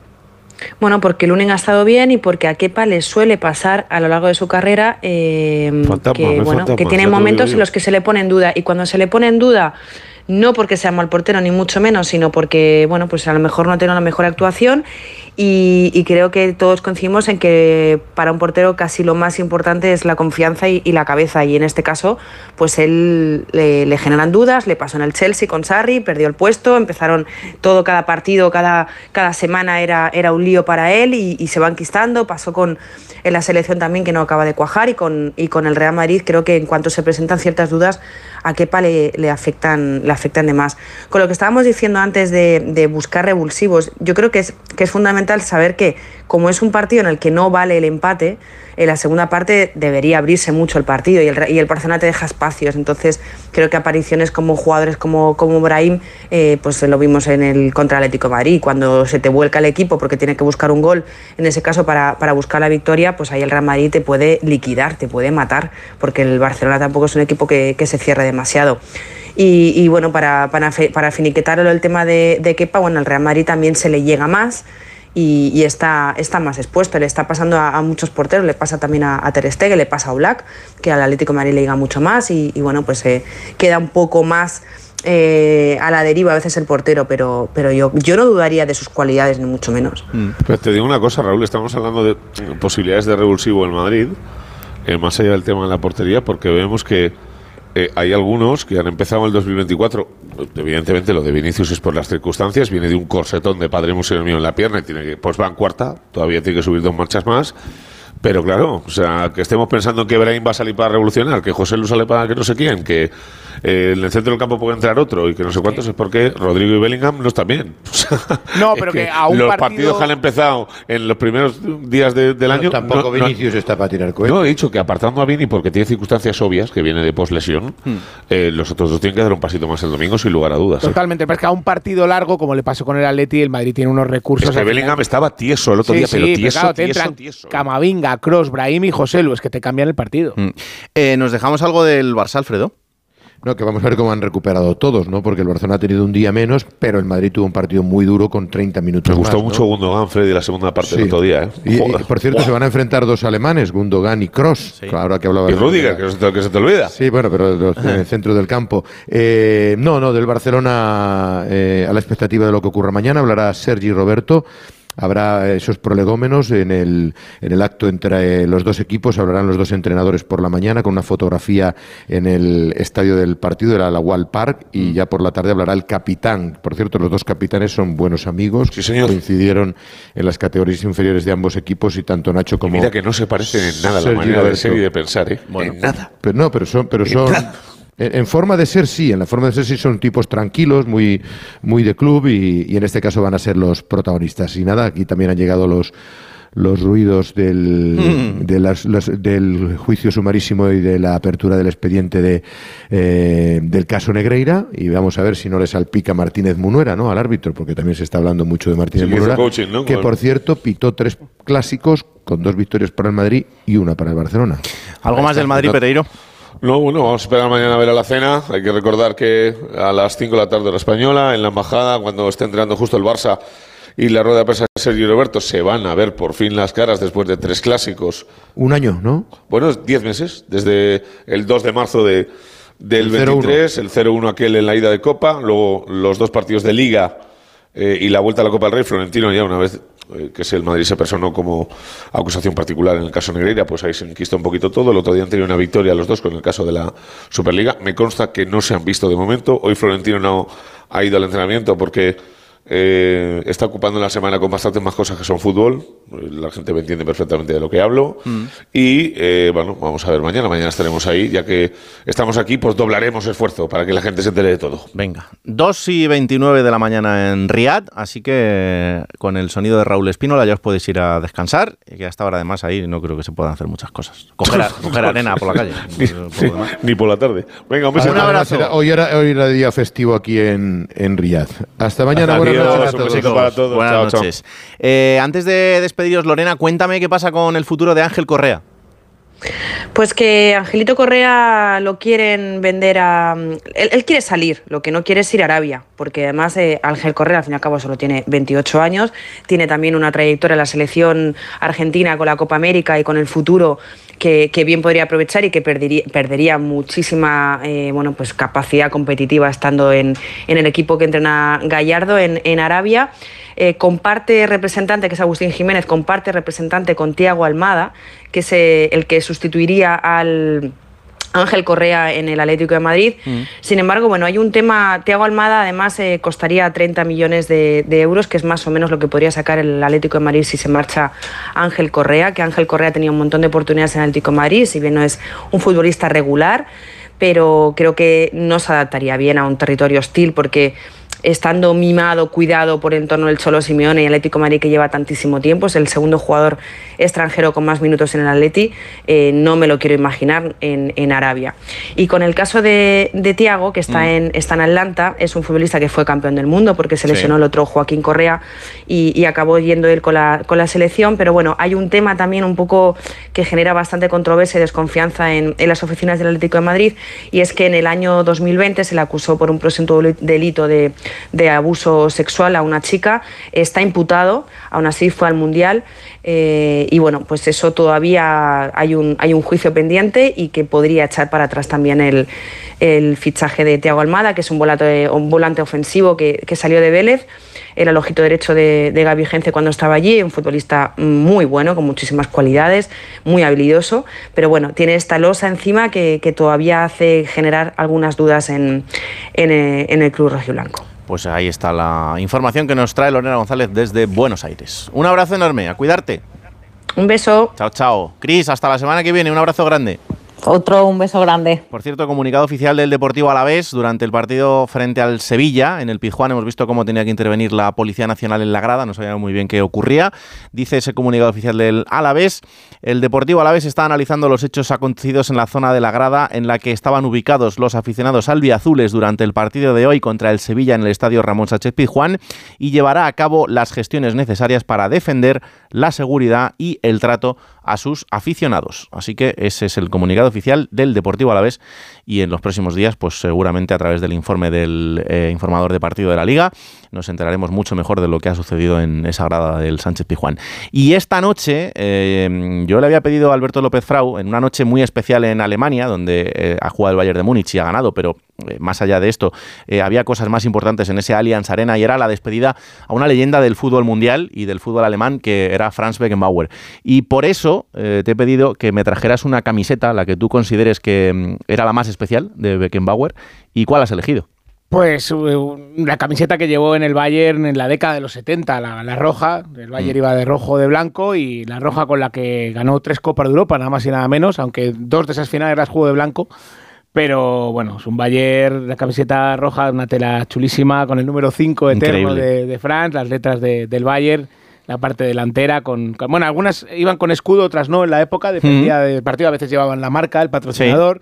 Pero es una camiseta muy icónica y muy especial de, yo creo que uno de los futbolistas más importantes de la historia, que ha sido Franz Becken- Franz Beckenbauer. Siempre se ponía por delante, pues evidentemente a, a Pelé, a Di Stéfano, a Maradona, eh, pero andaba muy cerquita eh, de ellos en, en esa clasificación histórica. El otro día me, me preguntaba eh, un amigo eh, a, a quién pondría en, ese, en esa posición ahora mismo.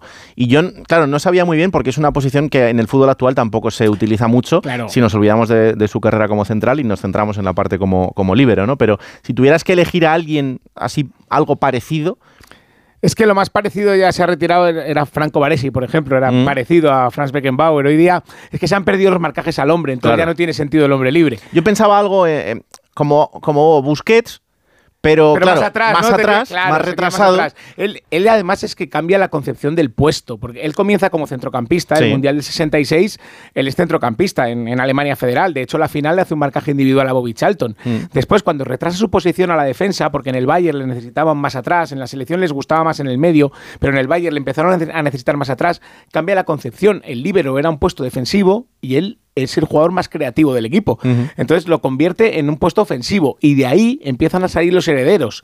Figueroa, el chileno, el Kaiser Pasarela, que ese apodo que todavía hoy perdura Sí. para jugadores de jerarquía, Franco Baresi, años después el italiano Gaetano Scirea, campeón del mundo en el 82, son jugadores que ya conciben el puesto de libre de otra forma, empiezan a armar el juego desde atrás.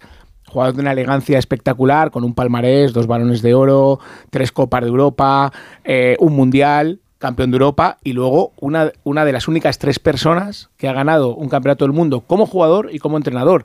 Zagalo, que por desgracia falleció unos También, días antes que él, muy poquito. y Didier Deschamps. Eh, son los únicos, las únicas tres personas que han ganado el Mundial como jugador y como seleccionador en aquella Alemania de- del 90, que era una selección brillante, pero una selección que era un rodillo. Mm. Y el propio Lothar Matthaus terminó su carrera heredando un poco su posición. También pasó del medio campo a hombre libre y ha sido un jugador que luego lo ha sido todo en el fútbol. Ha sido Sí. jugador, ha sido entrenador, ha sido director deportivo, ha sido presidente. Ha Y un hombre que ha guardado su dignidad como futbolista y como persona hasta el final. Sin duda. Que ha tenido un currículum intachable y que no ha salido salpicado en ninguno de esos grandes escándalos eh, de los que también ha habido en el fútbol europeo en los últimos años. Jamás eh, Franz Beckenbauer ha estado en, en una de estas. Así que eso dice bastante. Fin de semana muy especial en Alemania y te agradezco que hayas traído esta joya de tu museo particular, de ese Sí, museo es de- que esta es de las especiales. sí. algún día tendrás que poner en orden y cobrar entrada para que para Me gustaría hacer verlo. alguna exposición Sí, algún día, a ver si puede eso- ser. Eso hay, eso hay que hacerlo. Gracias, Frau. Un abrazo, gracias a ti, Raúl. Adiós. Vamos a hacer una pausa y volvemos a Arabia porque allí vamos a hablar con una entrenadora española que desarrolla allí su labor profesional. Radio Estadio Noche. Raúl Granado. Bueno, os hemos contado todo lo que tiene que ver con esa Supercopa que se va a disputar, que se está disputando en, Arabia Saudí, pero también esta noche quería hacer una llamada a una compatriota que tenemos en, Arabia Saudí y además eh, es la única entrenadora que está ahora mismo española en esa liga femenina de Arabia Saudí, es Ana Jungent, esta entrenadora catalana que además eh, jugó en el Barça durante nueve temporadas y que ahora entrena al Al Riyad, eh, este equipo que también juega en Riyadh. Hola Ana, ¿qué tal? Buenas noches. Hola, buenas noches, ¿qué tal? ¿Cómo estás?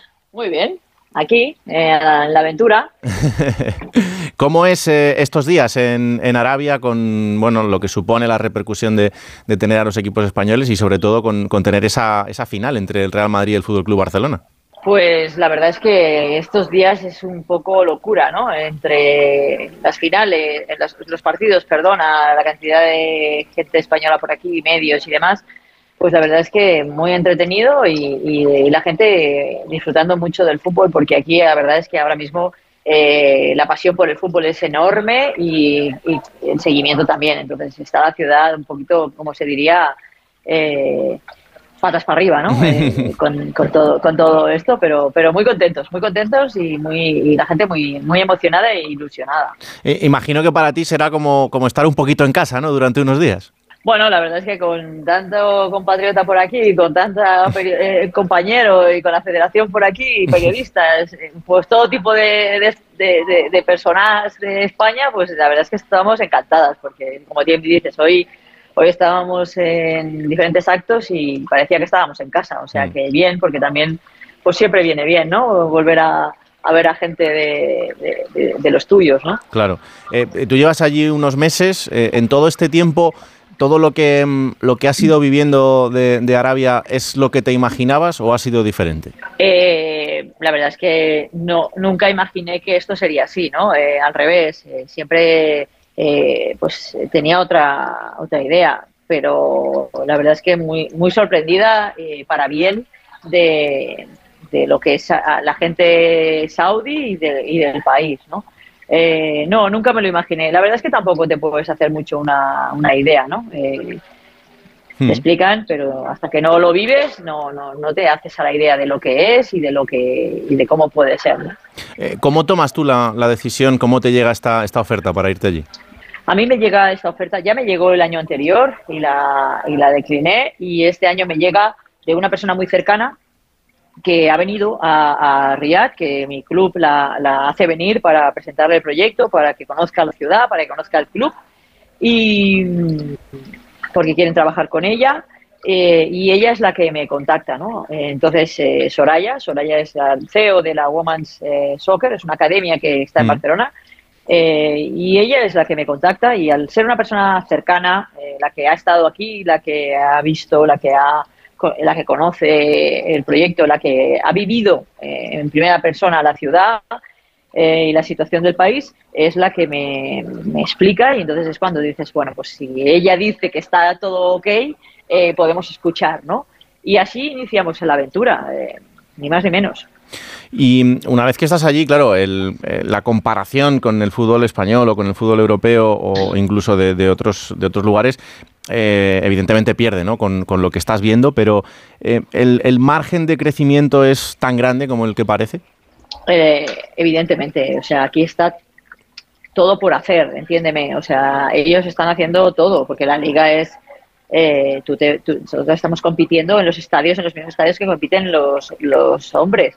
Eh, la, la, infraestructura que hay es grande, eh, los medios de comunicación, o sea, las teles, eh, el despliegue mediático cuando se juega es grande, eh, pero cuando decimos que está todo por hacer es que es una liga que tiene, pues este año es el primer año profesional, estamos en una liga de cuatro años y un fútbol todo por desarrollar, es decir, hay muchísimo, muchísimo que hacer. No podemos eh, hablar de comparaciones porque no existe, no, no puedes comparar una, una liga o unas jugadoras que solo hace eh, cuatro años que tienen una liga con, con, el fútbol español, ¿no?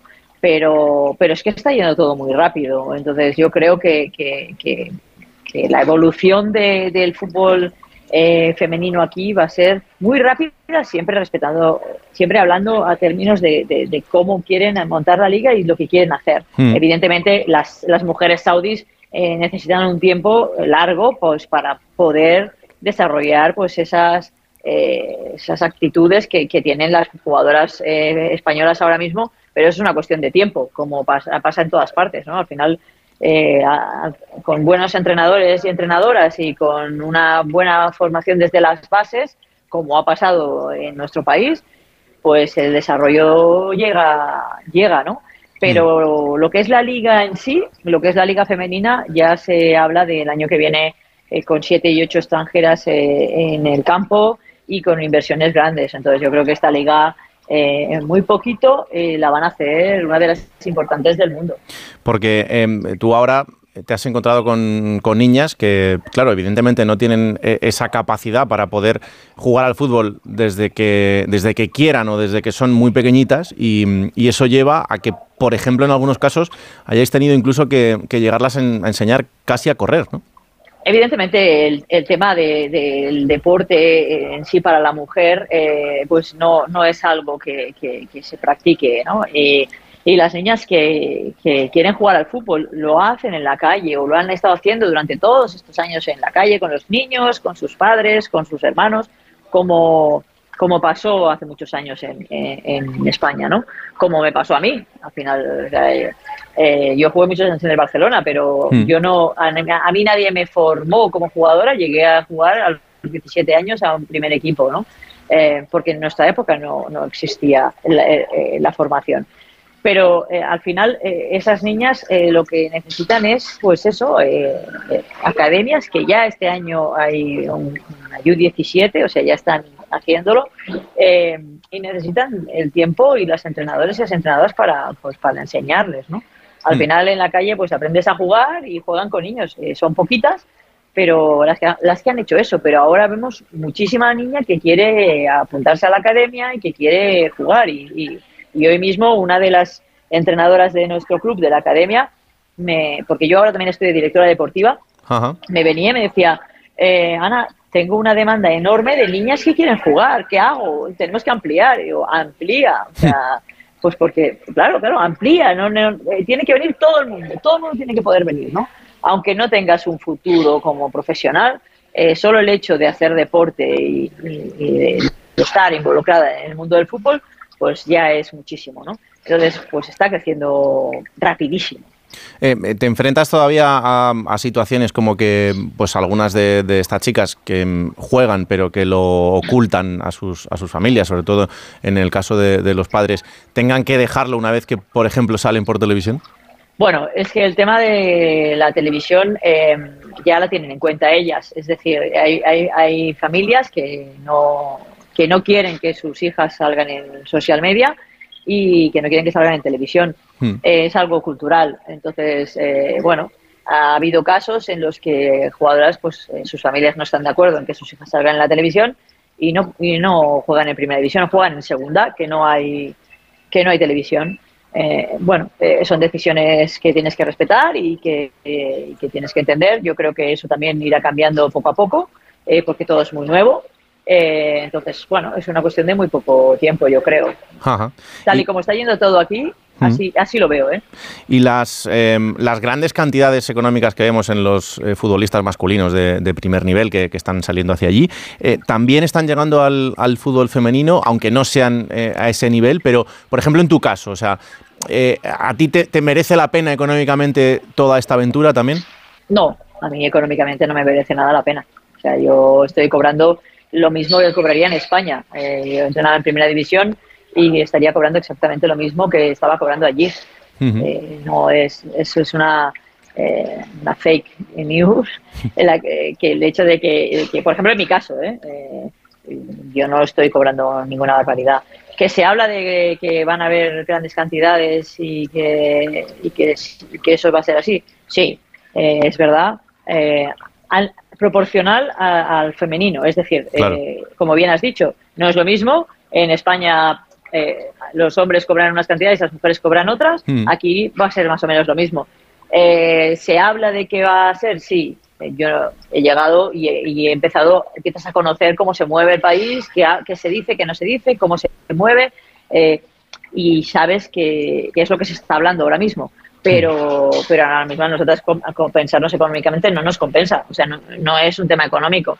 Eh, también te- tampoco te voy a, a mentir, eh, espero que nos compense económicamente, o sea, la apuesta está hecha, no, Claro. no, no, no, no somos ton- no somos tontas tampoco. Eh, y, y cualquiera persona eh, que se mueve de su casa no quiere estar cobrando lo mismo que en su casa, está claro, ¿no? Por eso haces el sacrificio y el esfuerzo. Lo que pasa es que ahora mismo ya te, ya te aseguro que no.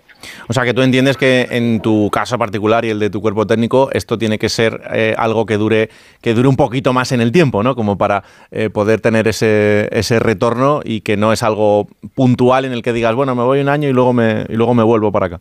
Es que no nos lo planteamos. La verdad es que nosotras firmamos por una temporada única y exclusivamente porque no sabíamos lo que nos íbamos a encontrar, porque no sabíamos si nos íbamos a gustar o no, si nos íbamos a adaptar o no, si cómo nos íbamos a sentir.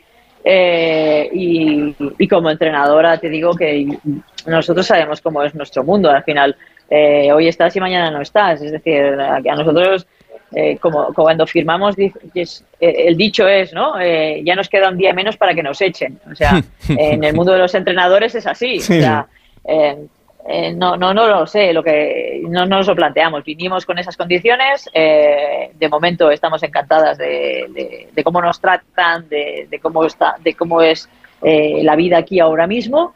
Eh, evidentemente nos falta fútbol porque esa es una de las cosas que más nos está costando, pero tampoco sé lo que va a pasar. No, no, no nos vamos a no, no, no estamos pensando en, en quedarnos para que nos compense económicamente. Ya, ya, Estamos- ya. eh, Ahora mismo, ahora mismo estamos pensando, bueno, pues vamos a acabar temporada, vamos a ver qué, qué hacemos eh, y cuando llegue el final de temporada ahí hablaremos de lo que de la decisión que tomamos o de la- las ofertas que nos llegan, si nos interesan, si nos quedamos, si nos vamos. No, no es un- una cosa que ahora mismo nos estemos planteando. Hmm. Eh, Ana, claro, hay un, hay un debate abierto importante con lo que tiene que ver con, con Arabia y, más allá de- del fútbol y del deporte, ¿no? Y de lo que significan eh, los derechos humanos y el, y el respeto de, de los dirigentes de este país hacia, hacia eso. Eh, yo entiendo, y, y así te, te he leído en, en otras entrevistas, que eh, pues tu, tu argumentario va en el de en torno al que a través del deporte se puedan cambiar las cosas y que eso también signifique que, por ejemplo, en este caso, eh, las mujeres tengan un nivel de un nivel de vida y un nivel de derechos que se asemeje más a, la libertad que podemos ver en, cualquier otro otro país que respete bastante más los, derechos humanos. Lo que pasa que, claro, luego está la otra parte de el saber eh, hasta qué punto la gente que va hacia Arabia Saudí eh, acaba colaborando un poco con, con este sistema establecido en ese país. ¿Qué quieres decir?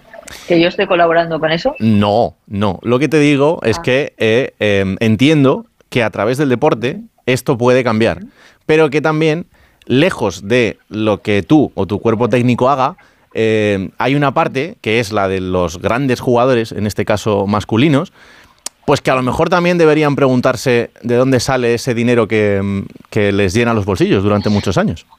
Pues mira, yo te diría que el, eh, el dinero sale pues de los negocios que ellos tienen, me imagino, y del petróleo que hay en el país, imagino, ¿no? Sí. El que hay aquí.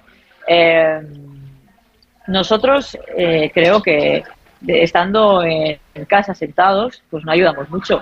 Eh, y sí te digo que yo tenía esa misma opinión. Es decir, yo estaba en mi casa y pensaba que, que el resto del mundo tiene que cambiar muchas cosas, no solo Arabia, muchos otros lugares. Eh, pero cuando he venido, pues la verdad es que eh, yo creo que eh, ayudamos más eh, estando que no estando. Eh, es decir, yo creo que al final, eh, cuando tú vives un país, conoces una sociedad, hombres y mujeres, interactúas con ellos, pues eso enriquece a las dos partes. Es decir, normaliza eh, nuestra presencia y nuestra manera de hacer, lo cual creo que también es bueno.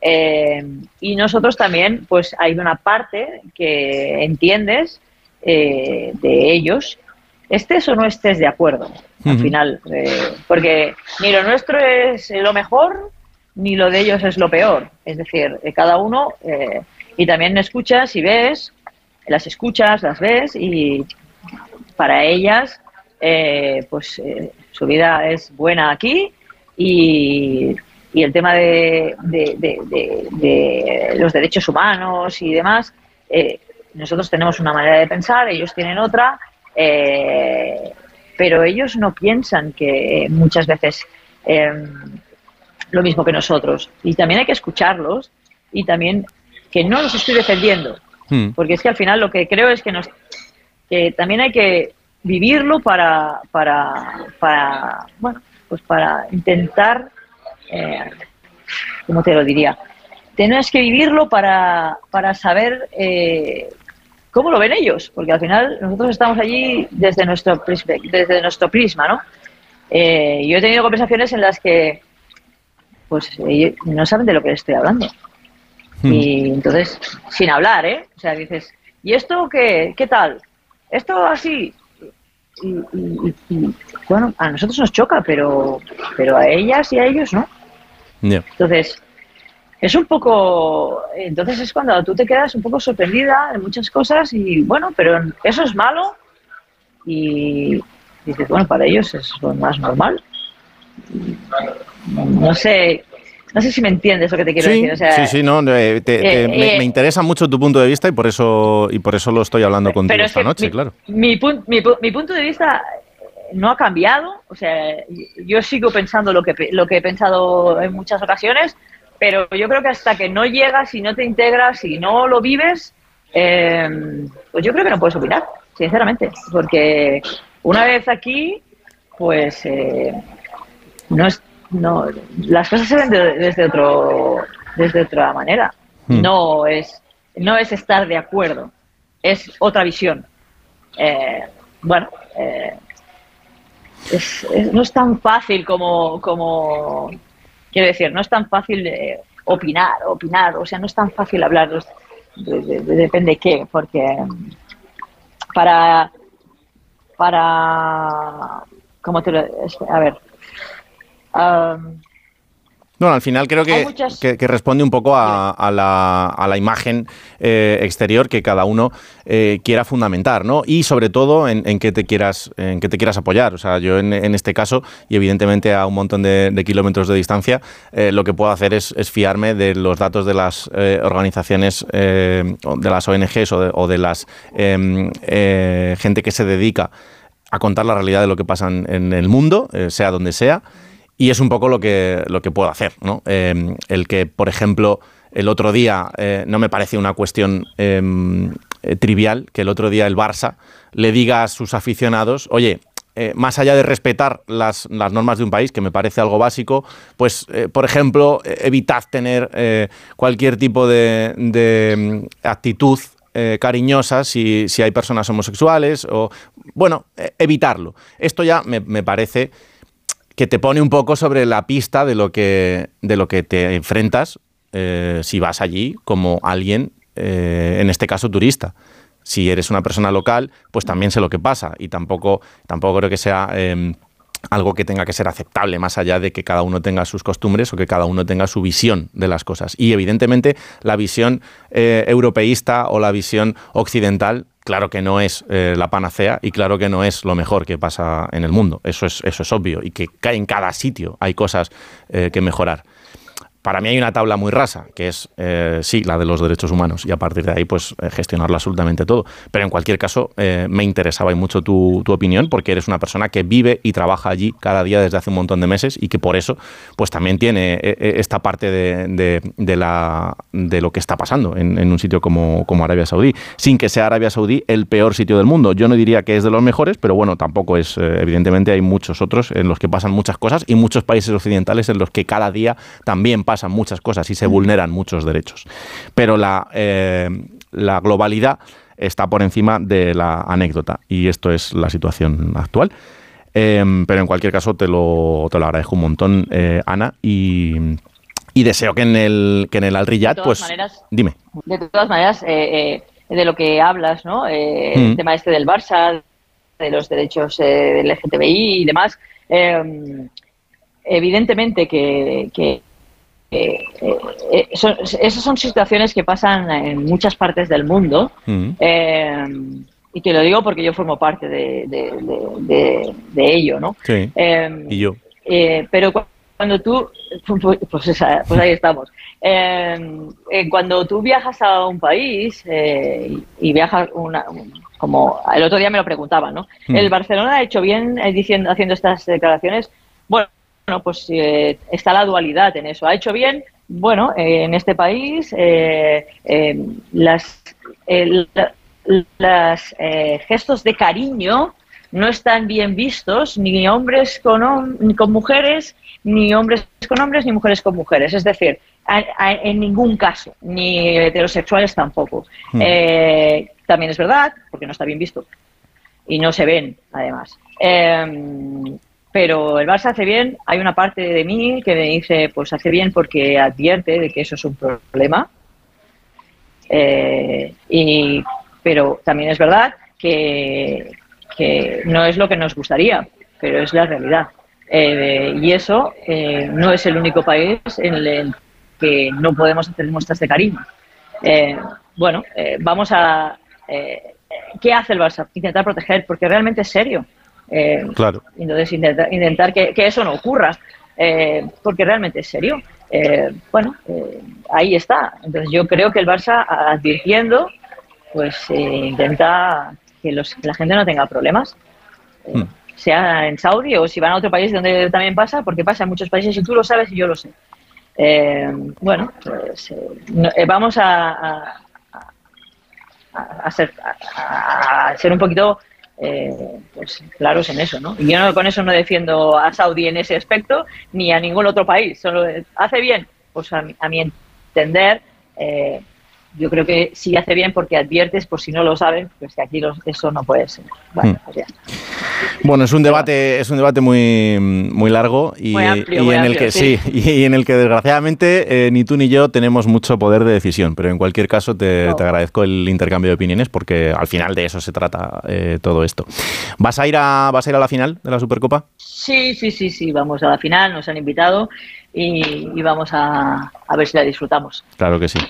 Pues Ana, te agradezco un montón esta conversación. Disfruta del, del partido, disfruta de estos días allí como si, como si estuvieras en, en Barcelona y, y que vaya muy bien. Estaremos también muy pendientes de, de esta evolución del, del Al Riyad y hablamos durante el año, ¿vale? Muchas gracias a ti y que vaya muy bien. Un abrazo enorme. Otro para ti, cuídate. Radio Estadio Noche. Raúl Granado.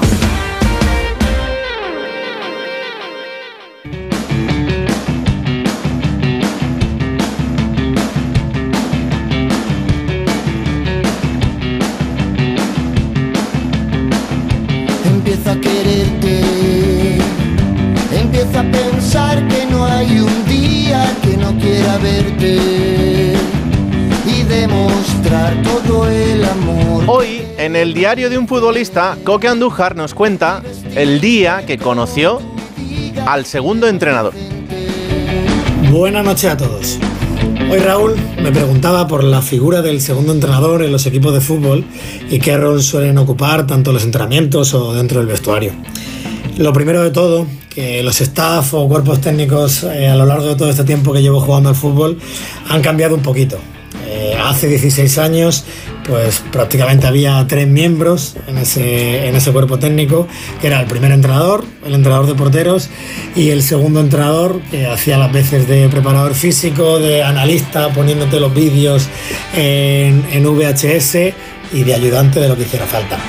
A ocupar o a rellenar eh, cuerpos técnicos actuales en primera división, pues de 8 o 10 miembros, pues que ya son unos cuantos, la verdad. Pero centrándonos en la figura del segundo entrenador, que creo que es muy compleja, está claro que es la persona de confianza del primer míster para el entrenamiento, para las alineaciones. Este debe sumarle y aportarle en cuestiones tácticas e incluso abordarla también desde otro punto de vista para generar conversaciones. Pero para mí lo más importante de ese segundo entrenador es el plano emocional, porque en una discusión táctica me imagino entre el primer y el segundo entrenador, me imagino que el primero siempre acabará por imponer lo que él piensa. Por eso pienso que el plano emocional eh, de ese segundo entrenador, eh, el tener la destreza de ganarse la confianza del vestuario, de los jugadores, es principal. Creo que para eso es vital hablar mucho con ellos en momentos de dificultad o ser incluso el, el apoyo sobre cómo abordar una conversación de un jugador que quiere hablar con el primer entrenador. Hoy en día existen en muchos equipos de fútbol las figuras de nexo entre la plantilla y el club, pero firmemente creo que si el segundo entrenador es capaz de ganarse la confianza de todos los jugadores a través de la honestidad, de buen rollo y de ayudar a todos y cada uno de ellos, ese cuerpo técnico tiene mucho camino hecho para que su mensaje cale en la plantilla, en el vestuario incluso en todas las partes del club. Creo que es un trabajo complicado y que ese trabajo en la sombra brilla poco de cara al público, pero que yo lo pondría al mismo nivel de importancia que incluso un acierto de cambio de sistema en el minuto 70 que te hace ganar al final los tres puntos. Ese segundo entrenador, pues evidentemente debe completar al primero y llegar a los sitios que este no llega.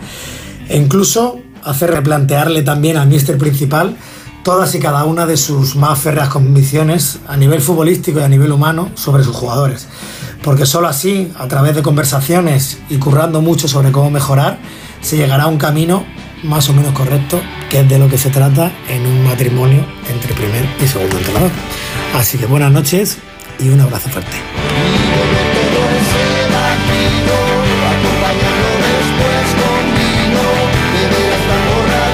¿Cómo se ha moderado Andújar con, con los entrenadores, con los segundos entrenadores? ¿Cómo se nota la edad? ¿Cómo se nota que ya está a otra cosa? Pero bueno, se resiste, se resiste todavía ahí en el Atlético Sanluqueño.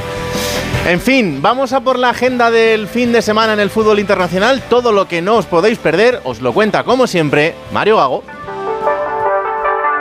Rubami la notte, voglio stare fuori come nel fuoco non si dorme, sarà che nei tuoi occhi vedo due smile, Buena Raúl, este fin de vuelven la Bundesliga y la Liga tras el parón de Navidad. Además, empiezan la Copa Asia y la Copa África. Aquí lo mejor del fin de futbolero. 1. Newcastle, Manchester City. Los de Guardiola han tomado velocidad en las últimas semanas y entre el Mundial de Clubes, la FA Cup y la Premier buscan su sexta victoria consecutiva. Les toca visitar al equipo que les eliminó en la Copa de la Liga en septiembre. Eso sí, vuelve De Bruyne, aunque todavía no está Haaland. Los Citizens a ganar en casa de un Newcastle, lejos del nivel del año pasado, el sábado a las seis y media en St. James's Park. 2. Milan, Roma. Dos equipos eliminados de forma dura esta semana en Copa Italia frente a frente. Pioli no acaba de encontrar la regularidad de los rossoneri, mientras Mourinho, que cayó ante la Lazio, tiene poco crédito si quiere seguir la temporada que viene. Los Giallorossi intentarán el asalto a San Siro el domingo a las 20:45. 3. Lens Paris Saint-Germain. Primer duelo de 2024 para los de Luis Enrique en Liga contra el segundo y revelación del año pasado. Eso sí, los del norte de Francia este año son séptimos, aunque cuentan con un bloque defensivo que puede poner a prueba Mbappé y compañía. El domingo a las 20:45 en Boguet de Geis. 4. Augsburgo, Bayer Leverkusen. Vuelve el líder de Alemania, aunque con bajas importantes por culpa de la Copa de África. Además, Bonifaz se ha lesionado antes de iniciar el torneo con Nigeria. La visita del equipo de Xavi Alonso a Baviera este sábado a las 3 y media en el WWK Arena. 5. Costa de Marfil, Guinea-Bissau. Partido inaugural de la Copa de África con los anfitriones como uno de los favoritos, con jugadores como Ibrahim Sangaré, Frank Kessie, Jonathan Bamba o Sebastian Haller. Este sábado en el Estadio Nacional de Costa de Marfil a las 9 de la noche.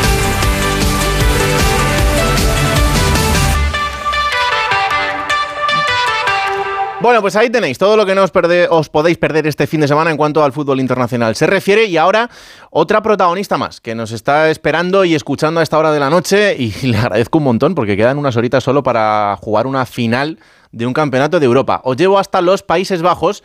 Allí está la selección española femenina de waterpolo que, eh, como os digo, tendrá que jugar mañana la final del europeo frente a Países Bajos, frente a la organizadora de este torneo. Y tenemos comunicación con la portera titular y una de las mejores jugadoras de las chicas de la selección española, de las chicas de Mikioka, que es Martina Terre. Hola Martina, ¿qué tal? Buenas noches. Hola, buenas noches. Eh, pues muy bien, muy bien. Aquí un poco en el descanso que se nos permite que, que se nos da para preparar, pues, lo que tú dices, una final contra Holanda, Mm. repitiendo un poco lo que vivimos hace pocos meses en el, en el Mundial en Fukuoka. Sí, sí, vamos a reeditar esa final del Mundial eh, y ojalá que ganarlas. Sí, bueno, claro, es el, el objetivo, eh, yo creo que es claro y además, pues bueno, con ese punto de, de rabia diría yo que es el que nos quedó pues tras la final en Fukuoka. Mm. Eh, ¿Cómo son las horas previas a, a una final para, para alguien que, que ya tiene experiencia en, en- en estar ahí, pero que es tan joven como tú? Pues, a ver, de momento, o sea, dentro de lo que cabe tranquilidad, al final eh, yo creo que es parte de lo que nosotros queremos mostrar, ¿no? Que estamos tranquilas, que no nos sobrepasa estar llegando donde estamos llegando, ¿no? Al final es una final de un europeo contra, contra Holanda y, y yo creo que es importante mantener la calma dentro pues de la concentración o de lo que se nos exija. Mm. Eh, ¿La final de, un gran torneo se asemeja a cualquier otro partido o también eh, desde una jugadora de élite como, como eres tú eh, aprendes a que, mm, a que todo se normalice un poco? A ver, yo creo que al final es una final, ¿no? Y, y más pues en, en el sitio donde estamos, que es en Holanda, entonces pues ya te imaginas que, que todo el mundo irá en contra de ti. Pero, pero bueno, yo creo que tienes que aprender sobre todo, bueno, yo aún lo estoy aprendiendo porque soy pues Caltari, como tú dices, eh, joven y hay un- unas cuantas jóvenes, eh, estamos aprendiendo a que sea un partido más, ¿no? Un- o sea, te estás jugando pues un título, pero al final tienes que saberlo llevar pues en tu zona de confort. Si tu zona de confort es sentirlo como un partido más, o si tu zona de confort es sentirlo pues como una gran final, pues cada uno que lo lleve en su sitio, pero que se sienta cómoda jugando ese partido. Hmm. Oye Martina, ¿y eh, tener ya el billete para París libera un poco antes de, un partido como este o son cosas diferentes? A ver, yo creo que al final sí, o sea, es parte de la preparación, ¿no? Todo lo que todo lo que nos venga antes de París y antes de, unos juegos, pero yo creo que es también parte de la preparación encontrarnos con partidos de este gran nivel, ¿no? Saber que, que todo y tener el, el, el billete estás presentando un buen nivel, que estás pues por encima de selecciones que tienen que jugarse el pase aún y que, jolín, y que estás ahí compitiendo y que la gente tendrá que luchar mucho para, con- para conseguir pues el, el pase a unas Olimpiadas. Hmm. Eh, ¿Te imaginabas que con 21 años ibas a estar eh, siendo indiscutible en la portería de la selección, estar clasificada para los Juegos Olímpicos? Eh, ¿Estás disfrutando de, de todo lo que te está pasando? Hombre, disfrutar sí, disfrutar se disfruta mucho y la verdad que no, o sea, yo no daría ni un duro en hace cinco o seis años por mí, con la cabeza donde la tenía y no, no daba ni un duro por mí, pero sí que es verdad que pues ahora pues dentro de, de lo que se me exige y todo, pues vas disfrutando cada pasito, sí que tenemos que aprender, yo creo que, mm, o sea, mucha gente tiene que aprender a disfrutar del momento, que es lo que yo a veces pues pienso que no he disfrutado del momento que estaba pensando y luego digo, jolín, me gustaría haber disfrutado de ese momento, pero bueno, a veces también la exigencia que, la exigencia que se te Hmm. pide y todo, pues no lo permite tanto, pero luego lo recuerdo y digo, jolín, ¿sabes? Estabas ahí en una gran final y tú no disfrutando, no sé qué. Pero bueno, sí, sí, disfrutando del momento y, y, y del equipo con el que juego. Claro. Eh, Esta selección eh, también ha vivido su transición desde ese momento, de ese gran momento de, de La Plata en, en Londres hasta ahora.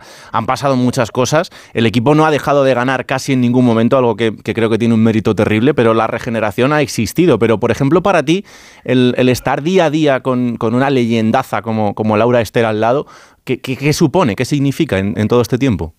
Pues bueno, no, o sea, es que al final, a ver, yo ahora lo he, lo he normalizado un poco, ¿no? Pero hace dos años o, o tres creo que estaba entrenando con ella. Ella se iba pues a jugar lo- el juego, los Juegos de Tokio Hmm. y tuve pues la primera oportunidad fue allí para entrenar con ella y dije, jolín, no, jolín, estoy entrenando con ella, no solo con ella, sino con todas. Era mi primer momento con toda la selección y dije, hostia, o sea, había ahí eh, leyendas, ¿no? Y pilares y referentes de, de muchas niñas, ¿no? Y yo tenía el privilegio de poder entrenar con ellas y decía, joder, o sea, es que esto, esto es un privilegio. Claro. No, ahora ya, pues bueno, al, al final también he aprendido pues que lo que lo que tenga y lo que me aporte ella ahora antes de que ella pues decida hacer mm, otra cosa aparte del waterpolo, pues, jolín, es un beneficio no para mí, para luego decir, pues, he aprendido cosas de ella, hay cosas pues que ella me ha enseñado, sobre todo mentalmente y, a saber llevar, pues, situaciones de juego que nadie me va a enseñar mejor que ella. Hmm, Desde luego. Pues eh, Martina, te dese- deseo y os deseamos toda la suerte del mundo para, para esa final. Eh, yo sé que vais a hacer un gran papel, seguro, porque estamos muy acostumbrados a que, a que lo hagáis. Esperemos disfrutar de, un partidazo eh, contra Países Bajos y que, que, que esto en la grada igual no os animan mucho, pero que desde España es- vamos a estar todo el mundo ahí animando. ¿eh? Pues muchas gracias, muchas gracias. La verdad que a veces dentro del partido no se siente tanto el, el jolín como que te están animando, pero sí que es verdad que salimos luego y empezamos a recibir mensajes de todo el mundo que nos ha visto y, Hmm. y dicen, jolín, es que mm, literalmente hay mucha gente, ¿no? Viéndole. Claro que sí. Pero muchas gracias. Pues eh, te dejo descansar, que si no Miki Oka me va a matar. Así que eh, un abrazo enorme y que mañana vaya todo muy bien, ¿vale?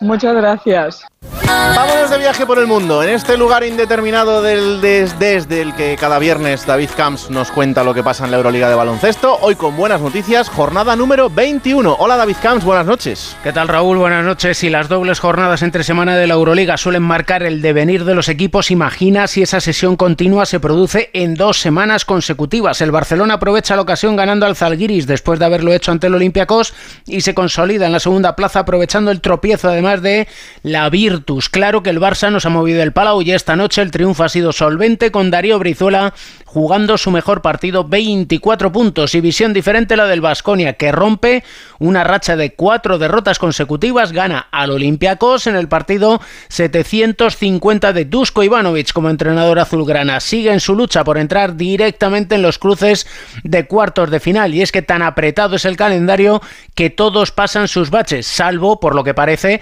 el Real Madrid. Sin brillantez eso sí pero tirando de prórrogas si hace falta anoche la quinta prórroga en una semana ante el Valencia cinco partidos ha jugado en 11 días 18 en apenas un mes es lo que en sí han jugado los equipos de la Euroliga y el Madrid solo ha perdido dos encuentros en Europa y uno en la Liga Endesa. Tres de 38 y les queda todavía la segunda parte de la temporada que es la que importa, pero si el camino entretiene y engancha al aficionado, mejor que mejor. En apenas un mes es la Copa del Rey, te recuerdo Raúl, el lunes el sorteo.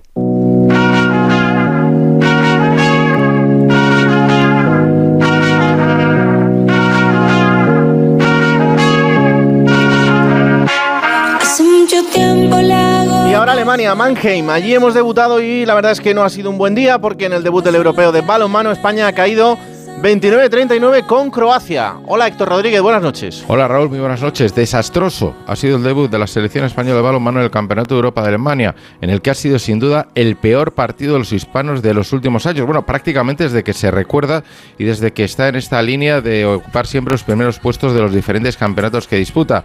Y es que desde los primeros compases de partido no ha sido capaz de encontrar la manera de detener el ataque croata. Muy mal en defensa el conjunto español, apenas solo una parada entre sus dos guardametas en todo el partido y solo se habían disputado seis minutos de encuentro cuando ya un 1 a 5 en el marcador reflejaba lo que iba a ser el encuentro. Un parcial de 0 a 4 después del descanso confirmó esas malas sensaciones y al final las rentas que se fueron incrementando a favor del conjunto croata sin que los hispanos pudieran encontrar la manera de solventar la situación. Y es que esta derrota supone un eh, triple contratiempo para el conjunto español. De entrada, porque estos puntos podían ser valederos ya para la segunda fase y por lo tanto para las aspiraciones de medalla. Sí, a pesar de ser el primer partido, aspiraciones de medalla para el conjunto español.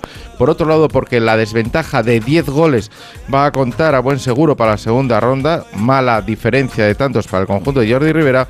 Y por si esto fuera poco, Miguel Sánchez Migallón, uno de los baluartes defensivos de los hispanos, sufrió una lesión en su mano izquierda que vamos a ver en qué termina. Por el propio jugador lloraba y se mostraba desolado en el banquillo después de sufrir la dolencia cuando apenas se habían disputado unos primeros compases de encuentro. La próxima cita, el inicio de lo que debe ser el intento de resurrección de los hispanos, el domingo a las 6 de la tarde, cuando se enfrente de nuevo en Mannheim a Rumanía.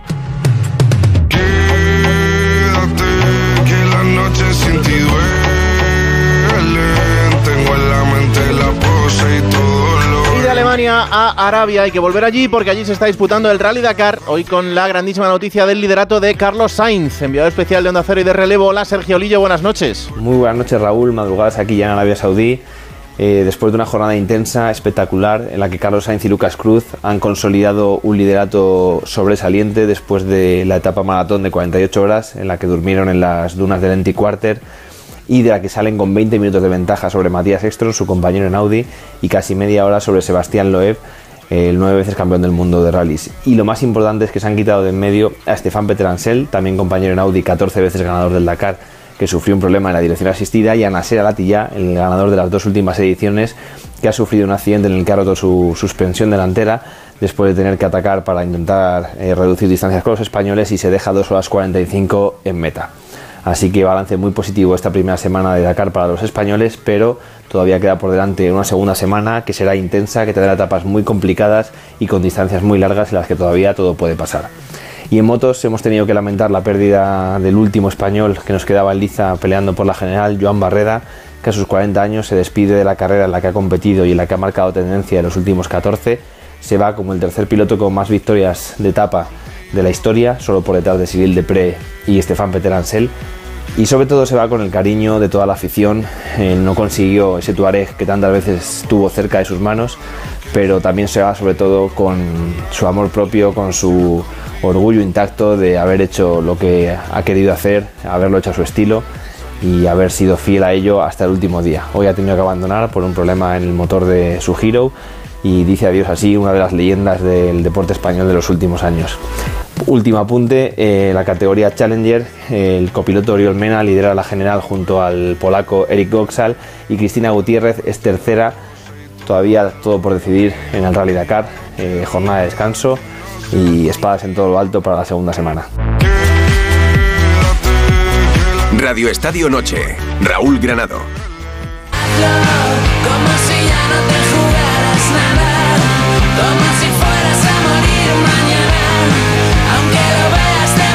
Pues hasta aquí este Radio Estadio Noche de viernes, que mañana tendrá su continuación en Radio Estadio a partir de las 3 y media para contar todo lo que pasa en este apasionante fin de semana deportivo con muchísimas citas, no solo de fútbol, vive el hombre y la mujer, vivimos de muchas cosas más y tendremos un montón de citas este, este fin de semana, Paquito. Bueno, muy bien, Peter Ansel.